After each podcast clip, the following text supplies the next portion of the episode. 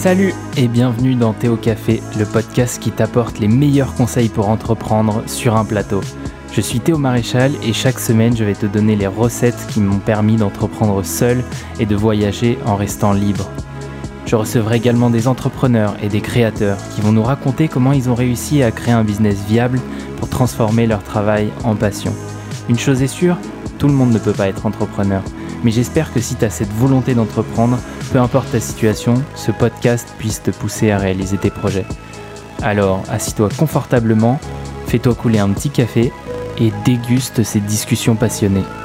Et sans plus attendre, on va commencer.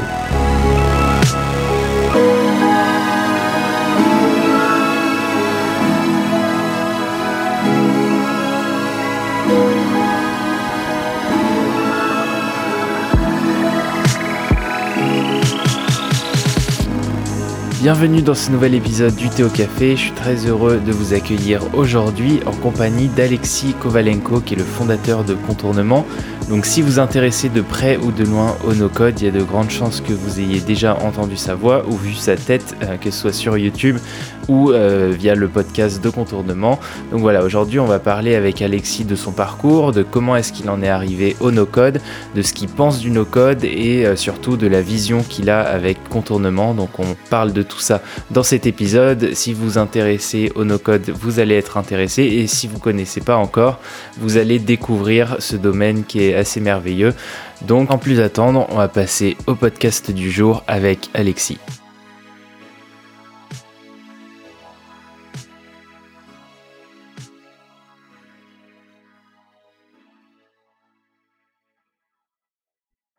Salut Alexis, merci de passer au Théo Café. Donc on va discuter pendant cette heure un peu de, ton parcours, on va discuter également de nos codes, euh, mais surtout de, de, ta boîte contournement. Euh, mais avant ça, j'ai une question que je pose un peu à tous mes invités pour introduire et peut-être donner une autre perspective de qui tu es. Euh, c'est la question de si tu as un souvenir de quand tu étais plus jeune, ton premier lien avec ton avec l'entrepreneuriat. Ça peut être, tu vois, vendre à une brocante euh, vendre une citronnade euh, dans, les rues de ton quartier. Essaye euh, de te souvenir quel a été ton, premier lien de près ou de loin avec l'entrepreneuriat. Et après, tu peux évidemment te présenter et présenter un peu tout ton parcours jusqu'à contournement. Bah, salut Théo, déjà, merci de, me recevoir.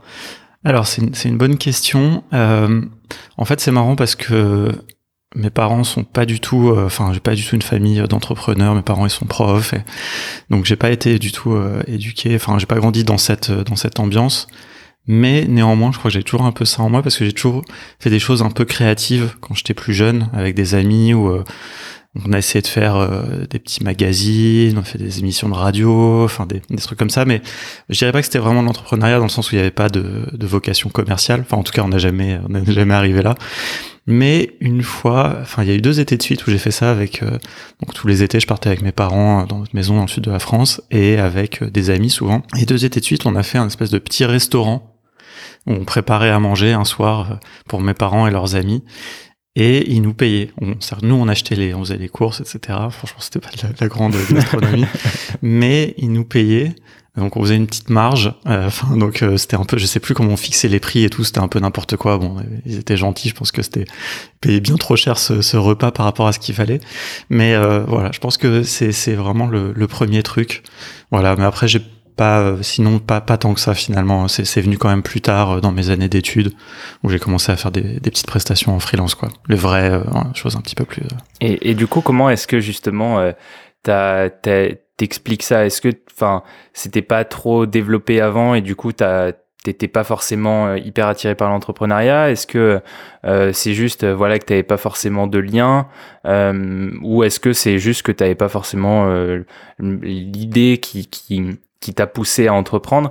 Comment est-ce que voilà, t'expliques un peu c'est justement le fait que tu commencé une une, une vraie entreprise, enfin au-delà du au-delà du restaurant euh, euh, du restaurant temporel. Euh, voilà, si tu as un peu des, des idées euh, pour ça. Bah, c'est marrant parce que enfin c'est vrai que j'ai jamais parlé de ça dans des podcasts et mais j'ai déjà réfléchi à ça et je pense qu'il y a un peu d'autocensure. comme je te disais, mmh. enfin, j'ai pas du tout grandi dans cet environnement-là. même mon père est russe, donc euh, en plus j'ai un souvenir du, du, communisme et tout ça, donc c'est vraiment le, je sais pas comment dire, le capitalisme. Il y a un petit un petit tabou, je pense, par rapport à ça. Enfin pas, enfin mais tu vois, mhm. je me, je me suis jamais dit dans toute ma jeunesse, toutes mes études. J'avais un peu ce truc, euh, c'était un peu comme un rêve, mais je, je me suis jamais dit vraiment que ça serait, que je ferais ça. Et je me suis jamais dit non plus que je serais euh, fonctionnaire, mais par contre, euh, salarié, je me disais que ça, ça m'irait très bien. Mais j'ai toujours eu un peu ça. D'ailleurs, la première boîte dans laquelle j'ai bossé, en fait, c'est marrant parce que, enfin, j'y repense en même temps, tu vois. C'est-à-dire que je pensais pas que jamais un jour j'entreprendrais, et en même temps, j'avais toujours un peu ça dans un coin de la tête, parce que la première boîte dans laquelle j'ai bossé, c'était une petite boîte au moment où tous les gens qui étaient avec moi à la fac sont partis dans des sociétés de services, parce que moi je voulais voir mhm. comment euh, justement ils montaient ça, comment euh, tu vois comment c'était, tu vois pour être plus proche un peu des dirigeants et tout ça, voir un peu le. J'ai appris plein de choses aussi sur leurs écueils et tout ça justement. Mais je pensais, je sais pas, c'est bizarre, tu vois, je, enfin je pense que ouais, c'est un peu d'autocensure, je sais pas comment le dire mieux, mais c'est comme c'était pas dans ma culture pensais pas que j'en arriverais là. Quoi. Ok, et du coup, raconte-nous un peu tes années, euh, donc tes années d'étudiant, sur quoi tu pars quand tu quand arrives aux, études supérieures? Ben, Je suis allé à la fac, donc j'ai fait des études euh, enfin, scientifiques, j'étais à la fac, j'ai fait un, un, master en télécom et réseau. Et donc c'est là où j'ai appris mhm. vraiment à programmer. En fait, j'ai commencé à programmer quand j'avais 15 ans parce que c'était les débuts du web en 96 97 mais bon c'était vraiment enfin faire des sites en HTML et CSS il y avait pas du tout d'intelligence. Je faisais du Pascal aussi en même temps à l'époque. Bref mais bon j'ai vraiment appris à programmer à la fac et à partir de la maîtrise, de la comment dire, de la licence troisième année, ouais. Euh, bah du coup j'avais des compétences quand même suffisantes pour pouvoir aussi faire de la presta. Du coup je faisais du PHP, mhm. donc ça permettait de faire des sites euh, dynamiques, euh, une petite boutique, des choses comme ça. Euh, donc euh, voilà. Mais donc ouais, je suppose, je suppose qu'à l'idée, enfin à l'époque c'était quand même des compétences qui étaient hyper rares tu trouvais pas un mec euh, qui c'était pas comme aujourd'hui ou même à l'époque de WordPress c'était pas aussi simple de trouver des, des gens aussi qualifiés que toi dans ce domaine-là qui était très spécifique? Alors après j'étais pas très qualifié encore hein, tu vois mais euh, c'était euh, donc là je te parle de ça c'était genre 2003 par exemple. Donc il y avait quand même déjà des développeurs il y avait des petites agences euh, mhm. Mais oui, c'était assez facile. Bon, en plus, on n'était pas très cher. Hein, on venait de se lancer parce que mon meilleur ami est designer. Et donc, en fait, on faisait un bon euh, duo. Et lui, en plus, il avait, euh, enfin, j'ai retapé ma première année, donc il avait un an d'avance. Donc, il était, un, il accédait un petit peu à des clients un peu plus facilement. Enfin, tu vois, il a fini ses études un an avant. Puis même, c'est déjà sur la fin des études, il y avait de ses profs qui lui mettaient en contact avec des clients, des choses comme ça.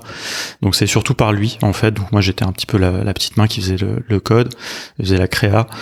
Et euh, ouais, euh, c'était, je, sais pas. En fait, c'est difficile à dire parce que je pense qu'effectivement, il y avait, c'était pas, il y avait quand même pas mal de, de place, mais en même temps, je pense qu'on faisait vraiment payer pas cher. Je pense que tu vois, posteriori, donc ça, c'est aussi ça a aidé. Euh. Et voilà. Et on, mais on délivrait pas non plus d'ailleurs toujours très bien. Enfin, j'ai appris beaucoup en faisant ces choses-là, j'ai beaucoup galéré, enfin, mais c'était c'était génial. Hein, je suis content d'avoir euh, commencé tôt. Euh. Et alors ça, tu dirais que tu t'as fait ça sur euh, combien de temps environ? Bah pendant toutes mes études, enfin pendant trois ans. En gros, à partir du moment où j'ai à peu près le niveau pour le faire et qu'on a eu des, des opportunités. Et après, quand j'ai fini mes études, en fait, donc j'ai fini en 2006, donc mon master, et donc en fait là, le truc c'est que à l'époque, tout cas les seuls gens qui recrutaient dans la dans la tech, en 2006 il n'y avait pas encore de start-up, enfin il y avait des start-up mais c'était quand même encore dans le spectre de la, la bulle euh, de 2001, etc. Enfin l'éclatement de la bulle. Mhm. Et euh, c'était que les sociétés de services qui recrutaient. Donc tous nos profs à la fac, ils nous disaient vous êtes obligés de passer par là. Voilà, donc SS2I, maintenant on dit ESN. Voilà, donc euh, c'est des postes pas mal. Hein. Enfin, tu vois, je veux dire, tous mes potes sont, ils gagnaient pas mal. Sauf que moi, j'avais pas envie. Déjà, j'aime pas, je supportais pas l'idée de mettre un costume. je supportais pas vraiment l'idée d'aller bosser dans une banque ou dans des assurances, parce que c'est là-bas qu'on t'envoie principalement. Euh, et puis surtout, j'aimais pas l'idée qu'on on me dise ce que je devais faire, quoi. C'est-à-dire, j'avais pas envie que parce que tout le monde euh, nous avait dit qu'il fallait aller dans cette société, euh, c'était obligé. Et donc, en fait, j'ai fait mon, stage de fin d'année en alternance dans une euh, start-up, on va dire, mais c'était une, une, boîte qui, qui faisait Ucopia, qui faisait des contrôleurs de réseau Wi-Fi. Donc, c'était très tech, sécurité. C'était vraiment du hardware.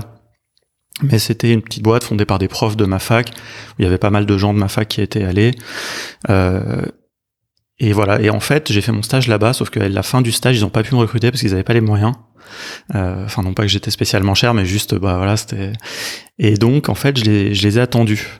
En fait, ça, je leur, ça, ça, ça n'apparaît pas dans mon CV d'ailleurs. J'ai jamais. Euh, je pense que c'est la première fois que j'ai dit publiquement, mais c'est pas vraiment un secret. Mais en fait, du coup, pendant six mois, j'ai fait, euh, j'ai fait des, des choses, j'ai fait un peu de freelance et c'est là où j'ai monté mon vrai premier projet entrepreneurial. Et je comptais pas vraiment, enfin, je savais pas ce que ce que j'en ferais parce que c'était le but. Moi, c'était d'aller bosser dans cette boîte euh, quand il pourrait, quoi. Et euh, donc voilà. Et le, le projet entrepreneurial, c'était un, enfin, ça existe toujours d'ailleurs plus ou moins. J'en reparlerai peut-être, mais c'est le, c'est un magazine en ligne sur le voyage. En fait, ça a commencé comme un. En fait, j'ai passé du temps dans ces six mois euh, enfin encore une fois, hein, j'avais ce truc, je sais pas, d'entrepreneuriat, mais que j'assumais pas. Mais donc j'ai fait beaucoup de recherches sur euh, les startups, sur euh, à l'époque, je me souviens, mes modèles c'était Reddit, c'était euh, Delicious, c'était des, boîtes comme ça qui existent plus vraiment. Enfin, non pas quand je dis Reddit, c'était pas Reddit, c'était Dig.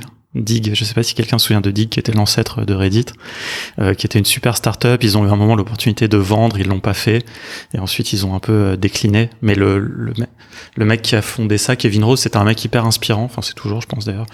Euh, voilà, donc j'avais beaucoup étudié ça. C'était le début. Enfin, c'était déjà un peu le TripAdvisor voilà. Et moi, j'adore voyager, donc je m'étais dit, ok, bah, est-ce qu'on pourrait pas faire un site où les gens non seulement il laisserait des bons plans, des adresses, des commentaires et tout, être TripAdvisor, mais aussi il laisserait des chroniques.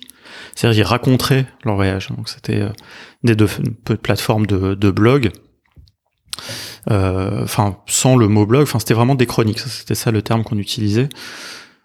Enfin, voilà, c'était un, on a construit ça, on a appris plein de trucs en le faisant.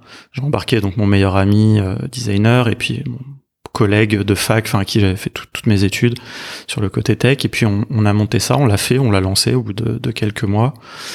Mais bon, à l'époque, on savait pas du tout, du tout lancer euh, des produits. Enfin, c'était, tu vois, l'acquisition, tout ça, le gros, enfin, le, on était vraiment. Euh, Enfin, c'est pas qu'on était nuls, c'était juste, tu vois, en 2006-2007, on savait pas comment faire, quoi. Tu vois, juste Et mhm. donc, on a très peu fait. Il y a de nos amis qui s'inscrivaient, mais tu vois, on voyait bien qu'ils galéraient, ils, faisaient des trucs pour nous faire plaisir, mais bon, pas de, pas du tout de traction. Mais bon, c'était, voilà, c'est, c'est, on l'a mis en ligne, c'est devenu un peu notre hobby, un peu notre projet d'étudiant, enfin, qui est resté là. Et après, par chance, enfin, au bout de, de six mois quand même, la boîte m'a rappelé. Et en fait, d'ailleurs, c'est marrant parce que bon, mes parents ils m'avaient dit quand même, bon, peut-être temps quand même que tu fasses quelque chose et tout. Euh. Comme j'avais fait mon alternance, je touchais un petit peu de chômage, donc je me, je me débrouillais, je faisais quelques prestations. Mais bon, ils, commençaient à s'inquiéter un peu forcément. Donc j'étais allé faire des entretiens quand même dans une société de service pour parce que j'étais quand même très intéressé par la sécurité. Et donc euh, voilà, je m'étais dit euh, peut-être j'aimerais bien quand même bosser là-dedans. Ils m'avaient fait une offre.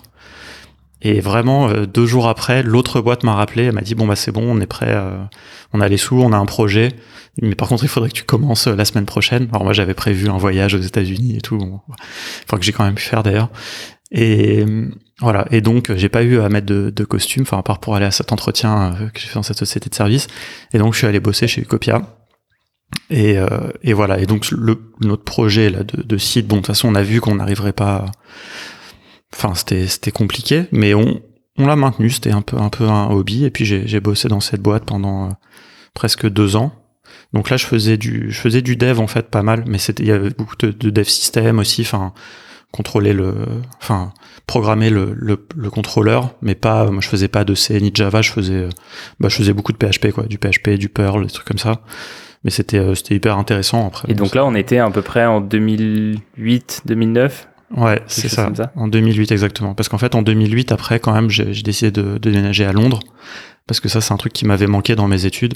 Enfin, à la fac, c'est hyper. Euh, je, suis un peu jaloux des gens qui étaient dans les écoles de commerce et tout, où c'était presque obligatoire de partir à l'étranger. À la fac, c'est le c'est le parcours du combattant. Enfin, pour ceux qui ont vu le l'auberge espagnole, euh, voilà, ils savent quoi je parle. Et moi, j'ai pas été aussi résilient que que Romain Duris, donc euh, je je suis pas parti. Mais du coup, ça me manquait et donc en fait, j'ai fait un un VIA. Je sais pas si tu vois ce que c'est. Oui, c'est les. Tu vas connaître les VIE peut-être. Et du coup, VIA, c'est dans les associations, c'est ça? Dans les administrations. Donc c'est un peu la, même chose. Et moi en fait j'ai fait ça donc à, l'ambassade de, de, France dans la mission économique. Voilà, donc j'ai fait. Alors là j'étais par contre j'ai donc je me suis éloigné un peu du, du développement de la programmation. J'ai fait de euh, de l'administration. En gros, j'étais le, le, responsable informatique, mais bon, ça voulait dire beaucoup de brancher les souris. En gros, tout ce qui avait une prise électrique, quoi.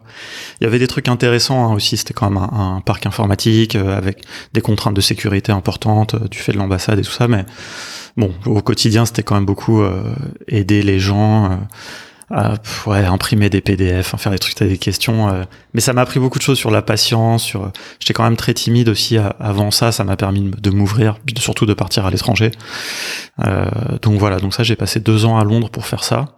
Et en fait, après ça, Là, ça- après, on est en 2011. C'est ça, si on refait un peu le ouais, en 2010, 2010, exactement. ouais. Entre 2008 et 2010, j'étais ouais. Enfin, j'étais entre les deux étés. Et en 2010, euh, bah en fait là, alors, ils m'ont pas proposé. En fait, ils m'ont proposé de rester, mais pas avec un contrat. J'ai pas vraiment eu de chance parce que, enfin, c'est pas parce que en fait, normalement, après le VIA, quand tu te débrouillais bien, on te proposait un contrat d'expat. Donc déjà, tu changeais de ville automatiquement. Donc ça, c'était ce que je voulais. Et avec un bon contrat, quoi, en général. Enfin, moi, mes boss et tout, ils, quand même, ils se mettaient pas mal. Après, ça dépend de la ville où tu vas. Enfin, t'as des, des trucs, mais bon, généralement, c'est intéressant. Puis tu, tu commences à manager une équipe, puisque tu, tu deviens responsable de trois ou quatre euh, VI comme j'étais. Donc ça me, ça me disait bien. Mais en fait, j'ai pas eu de chance. Je suis arrivé juste à un moment où il y a eu une réforme et il s'est- il serrait là, un peu le, le, le- le portefeuille. Donc ils m'ont ils proposé de rester à Londres avec un contrat local euh, qui était pas très intéressant. Enfin, j'ai- pas j'ai pas souvent été euh, drivé par la pas du gain, on va dire, dans mes choix professionnels. Mais voilà, là, ça me, juste, ça me, ça me disait rien. Et puis, euh, donc, en fait, je me suis dit, ok, qu'est-ce que je vais faire? Et c'est là où j'ai décidé, enfin, décidé avec mes amis associés, de relancer ce magazine sur le voyage. En fait, de relancer ce qui était une plateforme en un magazine sur le voyage. Euh, enfin, dans un magazine en ligne, pardon. On était, on voulait quand même ce qu'on savait faire, c'était le web. Et moi, je me disais quand même, de toute façon, là, bon, ok, c'est cool de monito, enfin, d'administrer des, des sous Windows et tout, mais bon, non, en fait, c'est pas vraiment cool. C'est parce que j'aime. Moi, j'ai toujours utilisé Linux depuis euh, depuis des années. J'aimais pas trop cet environnement. Et euh, donc, j'avais envie de retourner vers le web, vraiment. Donc, on s'est dit, bah, faisons ça. Et puis voilà, au pire à côté, on fera des prestats, des trucs comme ça. J'avais droit au chômage. En fait, ce qui est cool, c'est quand tu démissionnes pour faire un VI, t'as le droit au chômage derrière. Ça, c'est si- s'il y a des gens qui, ont moins de 28 ans, je crois, c'est 28 ans l'âge limite pour les, VIA. Et les VE, moi, je recommande vraiment à tout le monde de faire ça. C'est une expérience euh, extraordinaire. Donc, il y a plein de bonnes choses, enfin, plein d'avantages pour faire ça. Voilà, donc j'avais un peu de chômage. J'avais, euh, puis on avait un peu des clients. Donc voilà, je me suis dit, bah, c'est l'occasion de voyager aussi en même temps qu'on fait ça. Voilà, donc on a eu du mal à en faire vraiment une société. On n'a jamais eu le statut de société. Enfin, on était Parce que vous aviez pas beaucoup de lecteurs ou c'était quoi un peu le, le frein justement à ça? En fait, on commençait, on va dire qu'on, on- si on est, si c'était un blog individuel, c'était euh, très respectable, tu vois. Le, mais nous, on voulait vraiment, on avait cette ambition d'en faire. C'est pour ça que je dis magazine, tu vois, plus que blog, parce qu'il y avait différents contributeurs, parce qu'il y avait, on avait l'idée de faire de la publicité, parce qu'en fait, Ouais, donc vraiment profi- professionnaliser le truc. quoi. Exactement, ouais, vraiment. euh, et en fait, notre idée surtout, c'était de monétiser ça en faisant des- de la communication autour du voyage. Travailler avec des offices du tourisme, ce qu'on a réussi à faire un petit peu, hein, mais pas pas assez pour en vivre. Parce qu'en fait, donc mon meilleur ami avait une agence de design de communication. Donc en fait, on avait une bonne euh, dualité. Je sais pas si tu connais un, un magazine qui s'appelle Monocle, qui est un, ma- Ça me dit un truc. c'est un magazine anglais euh, super chouette, donc papier là pour le coup, mais qui est en fait adossé à une agence de, de communication qui s'appelle Wink euh, Digital, je crois, un truc comme ça. Wink Creative, pardon. Et donc en fait, tu vois, c'est eux qui designent toutes les pubs qu'il y a dans leur magazine. C'est hyper beau. C'est alors bon, c'est un truc un peu chic, tu vois. Enfin, mais euh, mais voilà, on avait un peu ce, ce modèle-là, et je, et je pense que c'était une bonne idée. hein, je, mais juste on, en fait, on n'avait pas de business guy quoi, dans, dans notre équipe. Quoi. On était trop trop créatifs, trop. on n'arrivait pas à, à s'astreindre à faire des choses pour l'argent. On était trop, euh, voilà, on faisait aucun compromis, ce que je regretterai jamais, hein, tu vois. C'était, mais on voyait les blogueurs à côté de nous. C'était un peu dur parce que tu vois, c'était vraiment l'émergence des blogs, donc 2010-2011, euh, des, des blogs, des influenceurs. C'était le début d'Instagram. Et c'était dur parce que tu vois, on voyait des gens, franchement, qui étaient pas photographes, qui savaient pas écrire, mais qui étaient malins, qui étaient déjà qui étaient des fois les premiers, qui étaient, euh, bah, qui voyageaient, donc ils avaient du bon contenu. Alors il y en avait qui trichaient, hein, d'ailleurs. Il y en avait un, je me souviens, il trichait, il, il postait sur son Instagram des, des fausses photos, mais c'est fait, il s'est pris un bon, un bon bad buzz après. Mais, euh, et euh, voilà, et donc c'était un peu chiant parce que nous, on- du coup, on, on essayait de faire des trucs tout le temps euh, originaux. Enfin, quand on avait des photos, c'était des photographes qui les avaient pris. On n'a pas toujours les moyens de les payer. C'était donc, tu vois, c'était, enfin, on avait rarement même les moyens de les payer. Donc c'était un peu compliqué. Puis on faisait plein de choses en même temps. On a fait une série de t-shirts. On a fait euh, un projet euh, qui était vraiment super où on a donné des appareils jetables à des gens pour qu'après ils prennent cinq photos, ils les donnent à d'autres gens. Tu vois? Et, euh, quand le premier appareil, on pensait que ça marcherait pas, tu vois, on a donné 10 appareils, on pensait qu'il y en a aucun qui reviendrait. Quand le premier il est revenu, il y en a que deux qui sont revenus. Hein. Euh, franchement, c'était ouf, quoi. Les photos, elles étaient hallucinantes, quoi. Enfin, j'en ai. Bah, il y en a d'ailleurs derrière moi. Enfin, oui, d'ailleurs, je dis ça. Ah en fait, on est en mode podcast, mais bon, il y a que toi qui verras. Mais il y a certaines des photos, c'est ça, c'est des photos des gens. Euh, voilà, c'est mon petit hommage à bah, cette cool. Mais ouais, non, ça c'était un, un, beau projet. Mais tu vois, voilà, on savait pas euh, comment monétiser ce genre de choses. On a essayé de le relancer avec 100 appareils, avec une campagne Kickstarter. On a mal fait les calculs. Tu vois, on avait mal calculé les pledges, enfin les récompenses par rapport à la somme qu'on demandait, donc ça a pas ça a pas marché. Enfin voilà, il nous manquait vraiment un, côté business. Enfin voilà, on n'était pas prêt sur ce vraiment à ce, niveau-là, donc voilà, c'est un moment, c'était plus comme un projet, euh, tu vois. Si on avait fait une asso ou un truc comme ça, c'était cool, mais pouvait pas en vivre, donc euh, voilà. Au bout d'un moment, on a on a abandonné parce qu'en fait, comme on faisait du coup de faire des prestats à côté, tu vois, ça, voilà, quand tu peux pas te dédier à plein temps et que. Ouais, quand t'es quand t'es trop dispersé, euh, c'est ça devient difficile. Ouais, ouais, non, exactement. Ouais. Ok. Et du coup, après, t'es reparti donc euh, sur du plus sur du développement. Euh, c'est à peu près à quelle époque que t'arrives euh, chez Simplon? C'est quelques années plus tard C'est en ouais. Alors je vais faire rapidement la, la phase honte parce que c'est pas très intéressant. mais donc, en 2013, je me suis mis en. Ouais, non, je sais pas, mais c'est vraiment après c'est ça qui devient intéressant. C'est plus euh, Simplon. Mais donc je me suis dit ok, il faut que je me remette vraiment à niveau sur la technique. Parce qu'en fait, quand tu développes pour toi ton propre projet, tu t'es pas, tu vois, je me suis rendu compte, j'ai, parce que du coup, je suis allé passer des entretiens après dans des startups pour faire des front-end. J'avais pas le niveau, en fait, du tout, quoi. Et je m'en étais pas rendu compte parce que j'étais dans ma bulle et on codait entre nous et puis, euh, enfin, et même les prestats que je faisais à côté, tu vois, c'est pas pareil que quand tu veux rejoindre une équipe. Donc là, en 2013, t'as déjà des équipes techniques, tu vois, des startups hyper avancées et tout. Des process et tout. Ouais, voilà, tu vois, vraiment, euh, je connaissais pas encore l'agilité, tout ça, donc euh, bon, j'étais vraiment pas au niveau. Je me suis dit, ok, tu sais quoi, je vais me former donc c'est là, c'est là où j'ai beaucoup consommé de formations en ligne, euh, notamment avec un truc qui n'existe plus qui s'appelle Code School, qui après ils ont été rachetés, je crois, par Linda ou un truc comme ça, enfin, qui était génial, qui était hyper euh, créatif. C'était en anglais, vachement marrant. C'était en français? C'était en anglais, ouais. Ouais, à l'époque, il y avait. Alors moi, j'ai, je fais pas du tout partie de la génération euh, 6.0 et euh, Open Classroom, donc moi, j'ai pas du tout connu ça. Donc ouais, par contre, c'est, je me suis formé à tout ça en anglais et c'était ouf. Et il y a plein de choses que j'aimerais bien refaire maintenant chez Contournement. Euh, c'est un peu notre modèle tu vois. Il y a aussi euh, Treehouse. Je sais pas si tu connais peut-être aussi. Hmm, non ça me dit rien mais j'irai formation en ligne pareil euh, tu sais des vidéos mais c'est c'est pas du MOOC tu vois c'est vraiment des trucs. Bah ça se rapproche un peu le dans le no code ce que je retrouve dans cet esprit là c'est Webflow University. Ouais ok. Tu vois ce genre de contenu un peu marrant t'as des blagues t'as des références et en même temps c'est hyper quali. Ouais, c'est pas le mec ennuyant euh, derrière un tableau blanc. C'est exactement ouais, Le, le, MOOC où le mec il est, il est en train de lire son prompteur et tout. Ça, moi je, je supporte pas. je dis pas que c'est mal, hein, mais c'est juste les gens ne savent pas forcément faire différemment. Mais euh, j'ai suivi aussi un des MOOC comme ça. Mais enfin voilà, à l'époque c'était j'étais vraiment sur ces trucs là. J'ai bossé un peu en freelance et après j'ai fini par euh, aller bosser dans une startup, une marketplace qui faisait des produits de beauté. Ok où j'étais directeur technique, mais en fait j'étais le premier dev quoi surtout. Mais bon, j'étais directeur technique, donc après j'ai monté une équipe technique, j'ai appris l'agilité, etc. Et en fait c'est ça qui m'a permis. J'ai fait un an et demi. Au bout d'un moment, j'avais plus envie de, bosser. C'était pas du tout le. Ça n'avait pas de sens quoi. Je veux dire sans, être méchant pour euh, les gens qui faisaient ça à l'époque, mais j'ai revendre des produits de beauté. Tu vois, ça pour moi j'arrivais plus à me lever le matin. Tu vois, traverser tout Paris, aller dans le 16e pour faire ça. Vraiment, c'était très dur. Et donc en 2015 je regrette pas cette expérience parce que c'est ça qui m'a permis d'arriver à Simplon, quoi, je pense. Tu vois, c'est, j'avais vraiment les skills, du coup, j'ai fait un bon, comme ça, avec, en, en termes de management, en termes de, de process, justement, de, de, qualité de code, etc. Et donc, euh, bah, à Simplon, ils recrutaient un, un, formateur. Je m'étais dit, bon, bah, ok, euh, je vais faire ça. C'est pas vraiment ce que j'ai envie de faire. J'ai pas vraiment envie de faire la formation. C'est pas vraiment de toute façon là où je suis bon. À l'époque, j'avais fait zéro formation, quoi mais euh, je vais quand même postuler, je vais faire ça pendant un moment. Déjà, ça me permettra de sortir de, de ce truc horrible. Au moins, là, ça aura du sens.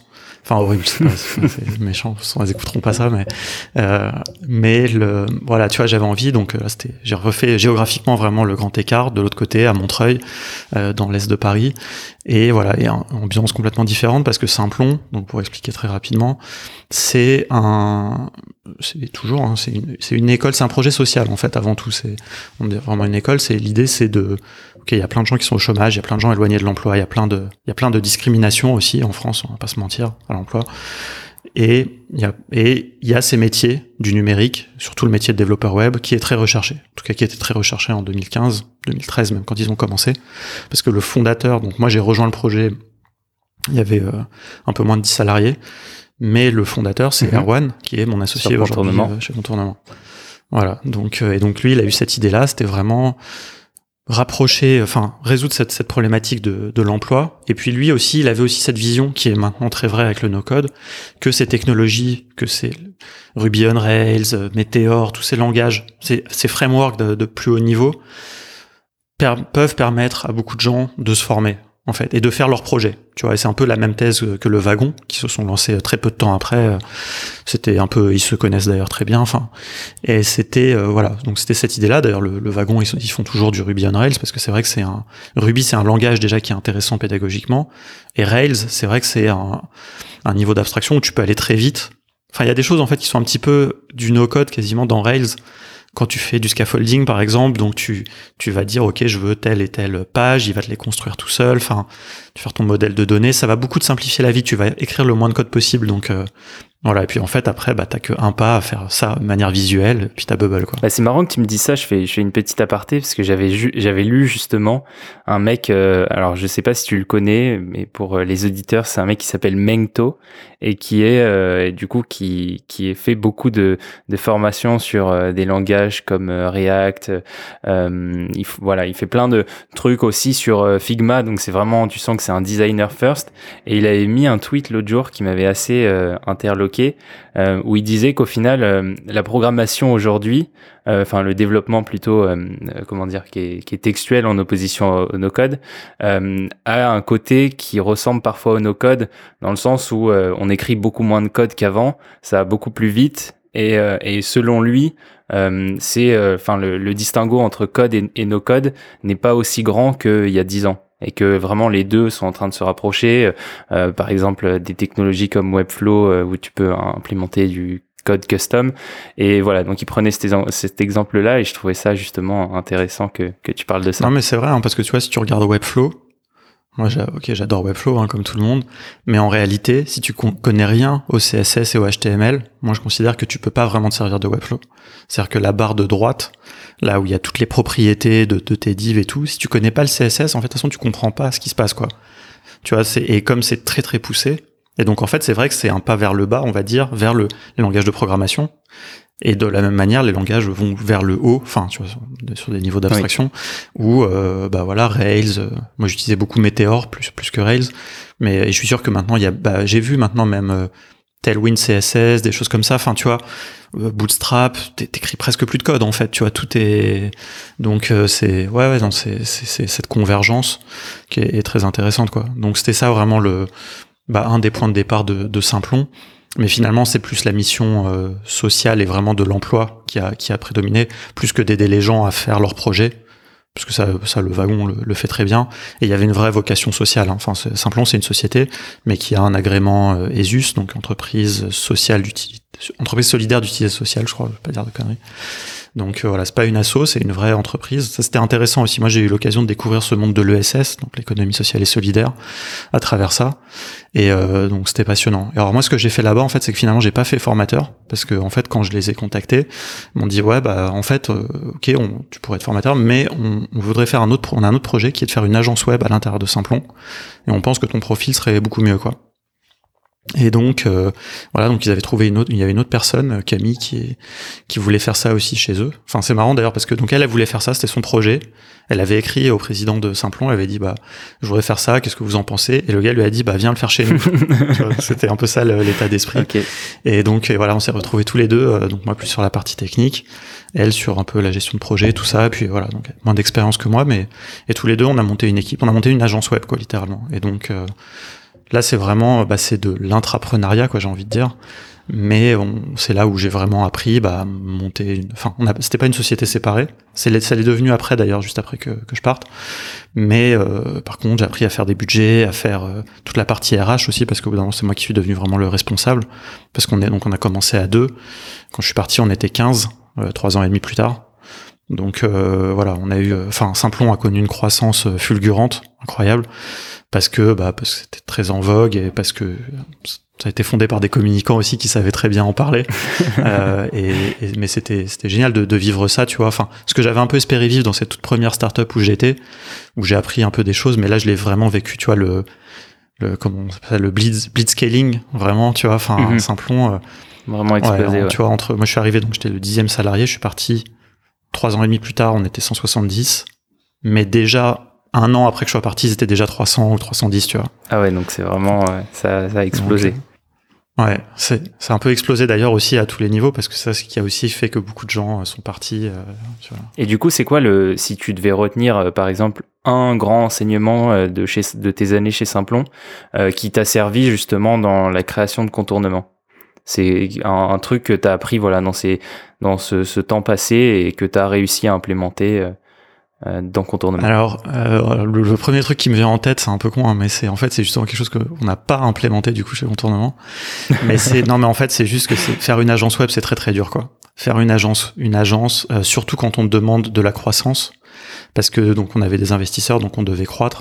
C'est-à-dire que nous l'agence, quand on était 8-10, franchement c'était euh, ça se passait bien globalement. On arrivait euh, à un point mort. euh, Enfin c'était on devait prendre beaucoup de juniors, donc c'était ça le projet, on devait recruter des gens qui sortaient des formations. C'était très difficile. Et on devait aussi essayer de travailler le plus possible pour des assos qui ont forcément qui ont moins de moyens.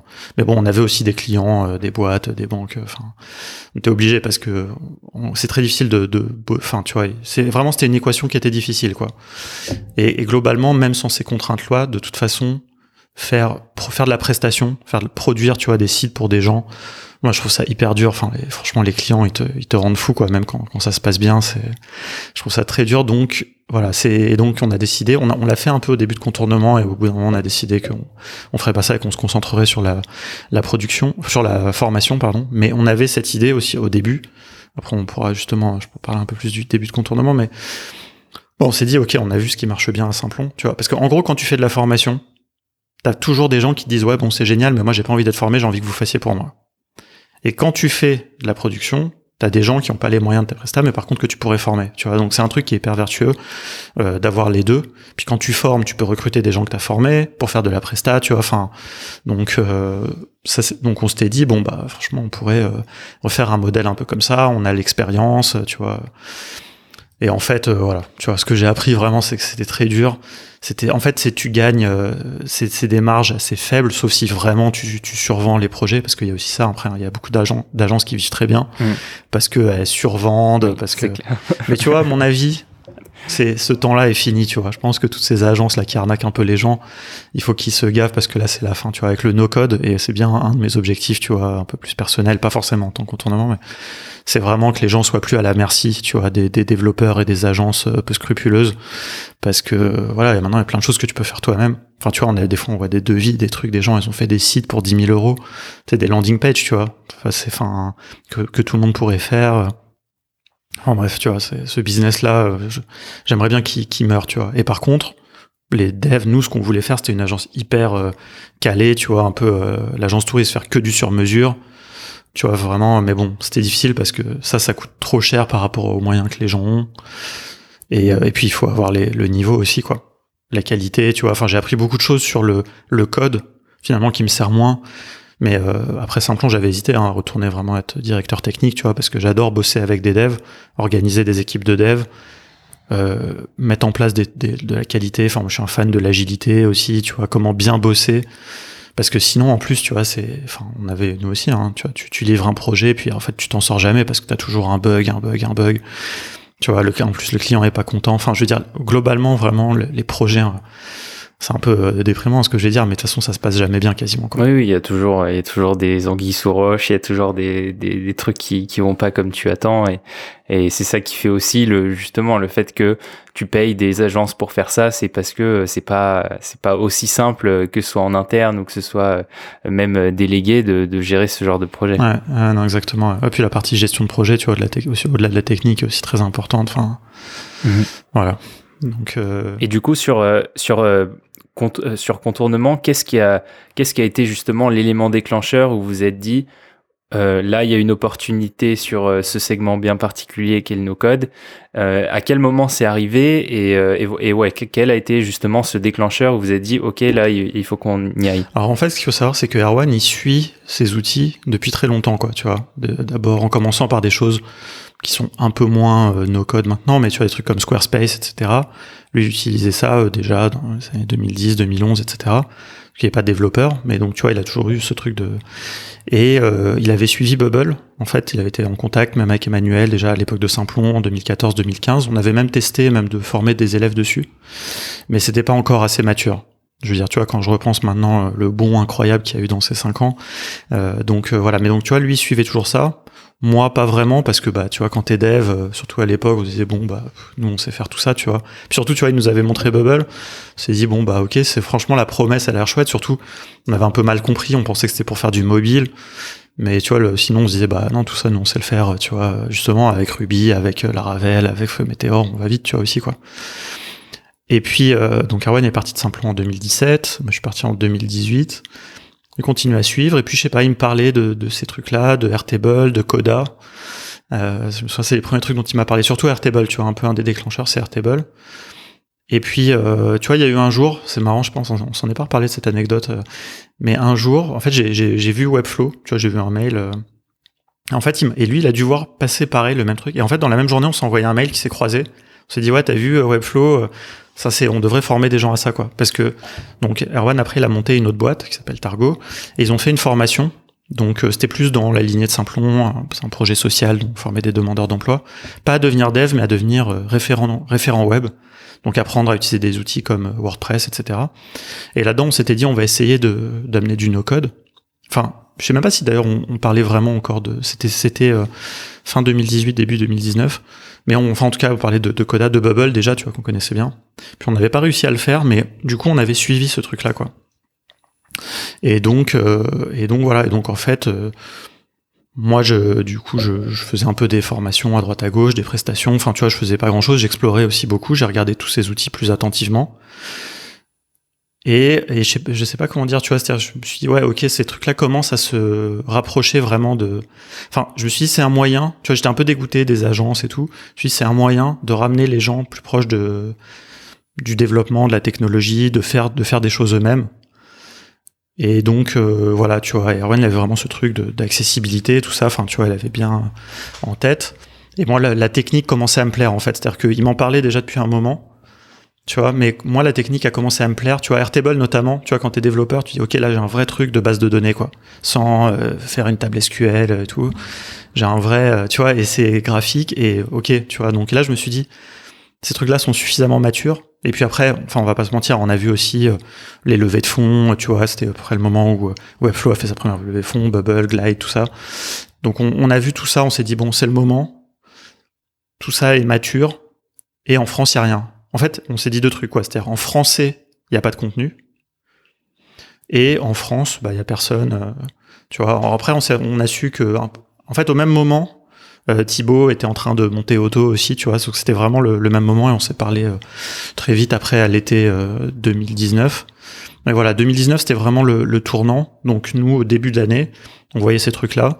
Donc moi j'ai commencé, tu vois, pour faire un peu des recherches, j'ai fait, on a un site là qui s'appelle euh, quelsoutils-nocode.fr, tu vois, qui est un site qui est pas, où j'ai listé, tu vois, tous les outils, je les ai un peu regardés. Comme j'avais du temps, j'ai passé du temps comme ça à regarder un peu tout ça. Et puis on s'est dit, euh, voilà, il faut faire quelque chose. Et ce qu'on voulait faire par contre, c'est pas du tout ce qu'on fait maintenant, c'était un bootcamp. C'était un bootcamp parce que donc moi je voulais alors moi par contre je voulais pas du tout faire de trucs euh, social ni rien. Enfin j'avoue hein, tu vois c'était j'avais envie de retourner dans un truc euh, simple cher. On vend à des gens. Tu vois j'avais envie de faire du vraiment du B2C vendre des formations chères mais qui soient euh, géniales tu vois. Je voulais faire le meilleur bootcamp tu vois qui existe. Les gens ils passent un bon moment ils apprennent plein de choses et à la sortie ils ont plein de skills tu vois. On avait et j'avais fait même un programme. Le premier programme que j'avais fait, ça durait 9 semaines, comme le wagon. On s'était beaucoup calqué sur le wagon, hein, tu vois. On était même allé les rencontrer, comme Erwan les connaît bien, pour parler avec eux, voir, tu vois, espèce de, de, de cour, un truc de courtoisie, tu vois, pour voir si on n'allait pas sur leur plate-bande, etc. Même si, très franchement, je pense que c'était un peu le cas, mais bon, tu vois, ils ont pas vu de menace. C'était drôle, d'ailleurs, le CTO du wagon était là, ouais, bon, ça, ouais, moi j'y crois pas trop, nos codes et tout. Donc, euh, je sais pas, j'espère que, mais bon, c'est pas, j'ai vu qu'ils viennent d'annoncer un partenariat avec The Toolbox d'ailleurs. Je crois j'ai pas pas creusé. Faudrait que je demande à Jérémy un peu plus euh, ce qu'ils font. Mais bon, bref. Donc euh, cela dit, c'était des gros utilisateurs de Zapier déjà. Ils nous avaient expliqué déjà qu'ils c'était des gros consommateurs de Zapier. Mais voilà, tu vois, donc eux ils étaient sur leur truc Ruby, ça marchait hyper bien. Donc euh, et donc on, a fait donc neuf semaines. Puis en fait après donc en fait on a fait vraiment en mode lean startup, tu vois, c'est-à-dire on a essayé de vendre ça, personne n'a acheté. C'est cinq semaines, personne n'a acheté. On faisait, on, tu vois, on faisait des meet-up, on faisait des trucs. Enfin, vraiment, on a sorti le, le, bâton. On a bien galéré au début, tu vois. On faisait des, des, des meet-up, on faisait des démos. Des fois, t'avais trois personnes, des fois, t'en avais 20. Bon, mais globalement, c'était pas. Mais et en fait, on a itéré jusqu'à arriver à un premier truc qui était intéressant, qui était euh, donc notre formation side project, où c'était en gros, donc on s'est dit bon, les gens, ils ont pas déjà ils connaissent pas le no-code, donc c'est impossible de les convaincre de prendre 9 semaines et de payer 6 euh, ou 7 000 euros pour euh, faire un truc qu'ils connaissent pas. Ils connaissent le wagon, ils vont faire le wagon. Il y a des gens qui démissionnent pour faire le wagon, il y a des gens qui, tu vois, qui s'organisent et tout ça. Faire notre truc, c'est impossible. Donc on s'est dit, on va faire soirée week-end pour les gens qui ont un projet, tu vois. Et on est parti de, on a dit aux gens, quittez pas votre job, tu vois. Faites le, venez le soirée week-end, tu vois, enfin, deux fois par semaine et puis le, le samedi et puis on va vous accompagner pour faire votre projet en bubble. Euh, tu vois, il y avait des projets euh, variés. Enfin, vous étiez vraiment focus euh, bubble au début? Ouais, plus. En fait, on était plus focus bubble parce qu'en fait, on était plus focus sur l'aspect no code pour créer des produits, tu vois, pour créer des, des plateformes, des sites et tout. Après, on a un petit peu changé, on arrive plus là où on est maintenant. Mais tu vois, pour moi, le no code, c'est vraiment, il y a le côté construire des produits, faire des clones d'Airbnb, etc. Donc la bubble, c'est le, le, roi, j'ai envie de dire un peu à Dalo maintenant. Et puis de l'autre côté, tu as plus tout ce qui est un peu productivité, automatisation, Zapier, Airtable, Integromat et tout quoi. Donc euh, voilà, au début on était plus là-dessus, parce qu'en fait on était déjà conscient de ces deux choses-là, tu vois, on en parlait dans nos webinaires et tout, mais c'est c'est plus facile, tu vois. C'est-à-dire que la productivité et tout, les gens ils comprennent rien, en plus tu vois, ils pensent que c'est un truc, euh, tu vois, de staccanovisme et tout, tu vois, donc. Euh, et puis tu vois moins la valeur de manière tangible. Enfin, ce que je veux dire, c'est quand t'es quand t'as une boîte et que et que t'es conscient des problèmes que t'as, que tu pourrais résoudre en automatisant tu le vois, mais du coup, ça représente moins de gens. Et vu que vous adressez un marché plutôt B2C au début, peut-être, euh, c'est vrai que ça, ça, fait plus de sens. C'est bah, tout à fait ça. Sachant que moi, maintenant, je suis convaincu de l'inverse, tu vois. C'est-à-dire que mmh. le plus mmh. de valeur qu'il y a, c'est dans les entreprises et tout. Et que tu vois que chaque zap qui s'exécute, il te fait littéralement gagner de l'argent, tu vois. Mais euh, bon, enfin, voilà, on pourra, justement, on pourra revenir sur ça. Bah Après, ça, ça pour euh, bah, petit aparté, c'est un des seuls trucs. J'avais fait un, je crois que je te l'avais dit euh, dans, dans le podcast que j'avais fait, j'avais fait un master en entrepreneuriat et le seul, vraiment le, si je devais résumer euh, toute cette année que j'avais fait en, en, un seul mot, ce serait B2B.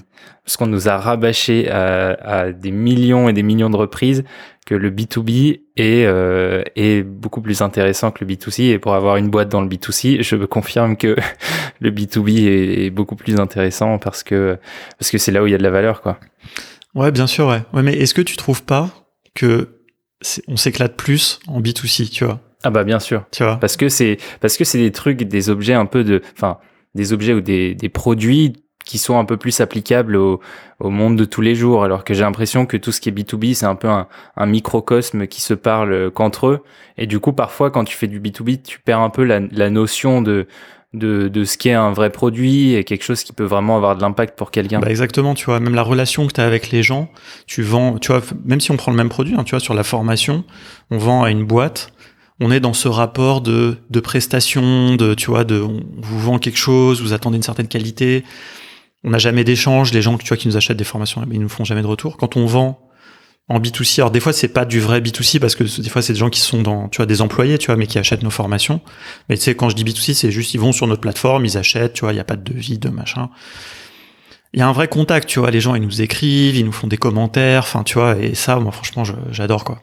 Donc moi c'est voilà. Après, c'est plus dur en termes de de business, d'autant que bah, le B2C, il faut être très bon, euh, à mon avis, sur tout ce qui est euh, ads, euh, grosses, enfin je sais pas, tu vois, tous ces trucs là où nous on est on n'est pas bon du tout, puis on n'a pas forcément envie de faire vraiment des trucs comme ça, mais moi je crois plus à l'organique, mais l'organique B2C, tu, enfin voilà, il faut avoir le temps, il faut être c'est tu, tu peux mourir de faim avant avant d'arriver à ton, ton point d'équilibre donc c'est ça qui est difficile mais par contre je trouve que moi ça me plaît plus tu vois. Enfin donc c'était ça vraiment pour ça qu'on voulait faire le bootcamp.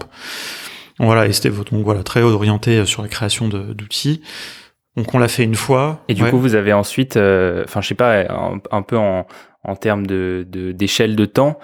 quand est-ce que vous avez un peu, je, pense que le Covid évidemment a précipité ce, ce, choix, mais vous avez progressivement switché vers du coup plus de la formation en ligne, qui est du, du, coup moins bootcamp et plus et plus euh, vidéo et accompagnement euh, sur de la vidéo Et eh bah c'est le Covid qui a provoqué. C'est même pas que ça a accéléré, c'est que ça a provoqué ça.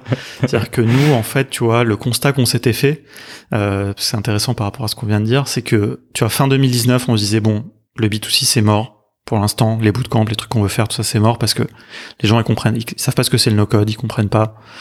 Donc voilà. Par contre, en B2B, déjà tu as besoin de moins de clients en plus, Erwan a un bon, très bon carnet d'adresses et tout ça. Donc, on a vendu des formations. Tu vois, en entreprise, c'est plus facile. Tu vends une formation Airtable d'une journée. Tu vois, tu vas dans l'entreprise, bon, bah, tu vas gagner 2000, 2500 euros. T'as pas besoin d'en faire 150, euh, quoi. Donc, euh, si tu as un peu les contacts, si tu vois, tu connais en plus un peu les mécanismes de financement de la formation pro, tout ça, ça se, ça se fait. Donc, notre plan début 2020, c'était ça. Sauf que quand le Covid est arrivé, d'un coup, Déjà, on n'avait pas énormément des formations qui étaient prévues, elles ont toutes été annulées. Euh, voilà, et on a vu, tu vois, moi je veux dire, mon analyse, euh, j'ai rien inventé, hein, tu vois, mais j'ai écouté des podcasts, j'ai écouté euh, Jean de la Roche-Brochard, tous ces gens-là, tu vois, parler les premiers jours du, du, confinement et tout. Bon, bah voilà, on a compris que, tu vois, dans les business, ils allaient, ils allaient, ils allaient arrêter tous les budgets. Tu vois, la formation, c'est forcément un truc qui va sauter en premier. Quand tu vois que les mecs, ils ont viré tous la moitié de leurs sales et tout, bon, bah, tu dis, ouais, la formation, ça va pas être le, le, le truc principal, quoi. Puis il y a aussi un autre truc qui est, qui est, qui est, qui a suivi du coup la, votre votre choix, c'est le fait que euh, y ait tout cet essor de, de makers un peu indépendants qui avaient euh, du temps à tuer entre guillemets et qui du coup se sont passionnés par pour ces outils-là et, euh, et d'ailleurs, c'est assez marrant parce que, enfin, on reviendra peut-être plus tard là-dessus, mais la, la, croissance de la communauté, euh, du coup, euh, que vous aviez créée à la base, qui est ensuite devenue No Code France, a été assez, assez exponentielle. Enfin, elle a grandi de manière exponentielle tout au cours de cette année. Ouais, ah ouais non, carrément. Ouais enfin tout, tout a changé en 2020 pour le pour le no code en France on va dire. Et je pense euh, dans le monde aussi mais ouais clairement. Tu vois parce que tu vois tu c'est marrant parce que tu dis tu vois donc euh, il y a des makers. Moi je pense qu'il y a surtout pas mal de gens qui sont devenus des makers en fait. Tu vois? Tu vois c'est mais ouais clairement tu vois bah on a vu euh, tous les, les trucs faits avec Glide tous les applis faites avec Glide. C'était génial hein, tu vois enfin et Glide ça fait une bonne porte d'entrée je trouve dans le no code donc il y a plein de gens qui sont devenus makers mais c'est, enfin, je te dis ça parce que c'est aussi intéressant, tu vois, toute la scène qui existe déjà depuis avant le no-code des, indie makers et tout, tu vois, où il y a une vraie proximité. Tu vois, moi, je suis allé plusieurs fois à des meet-up euh, indie à Paris et tout. Il y a une vraie proximité sur le lean startup, sur la méthodologie. Mais par contre, souvent, c'est des développeurs, quoi.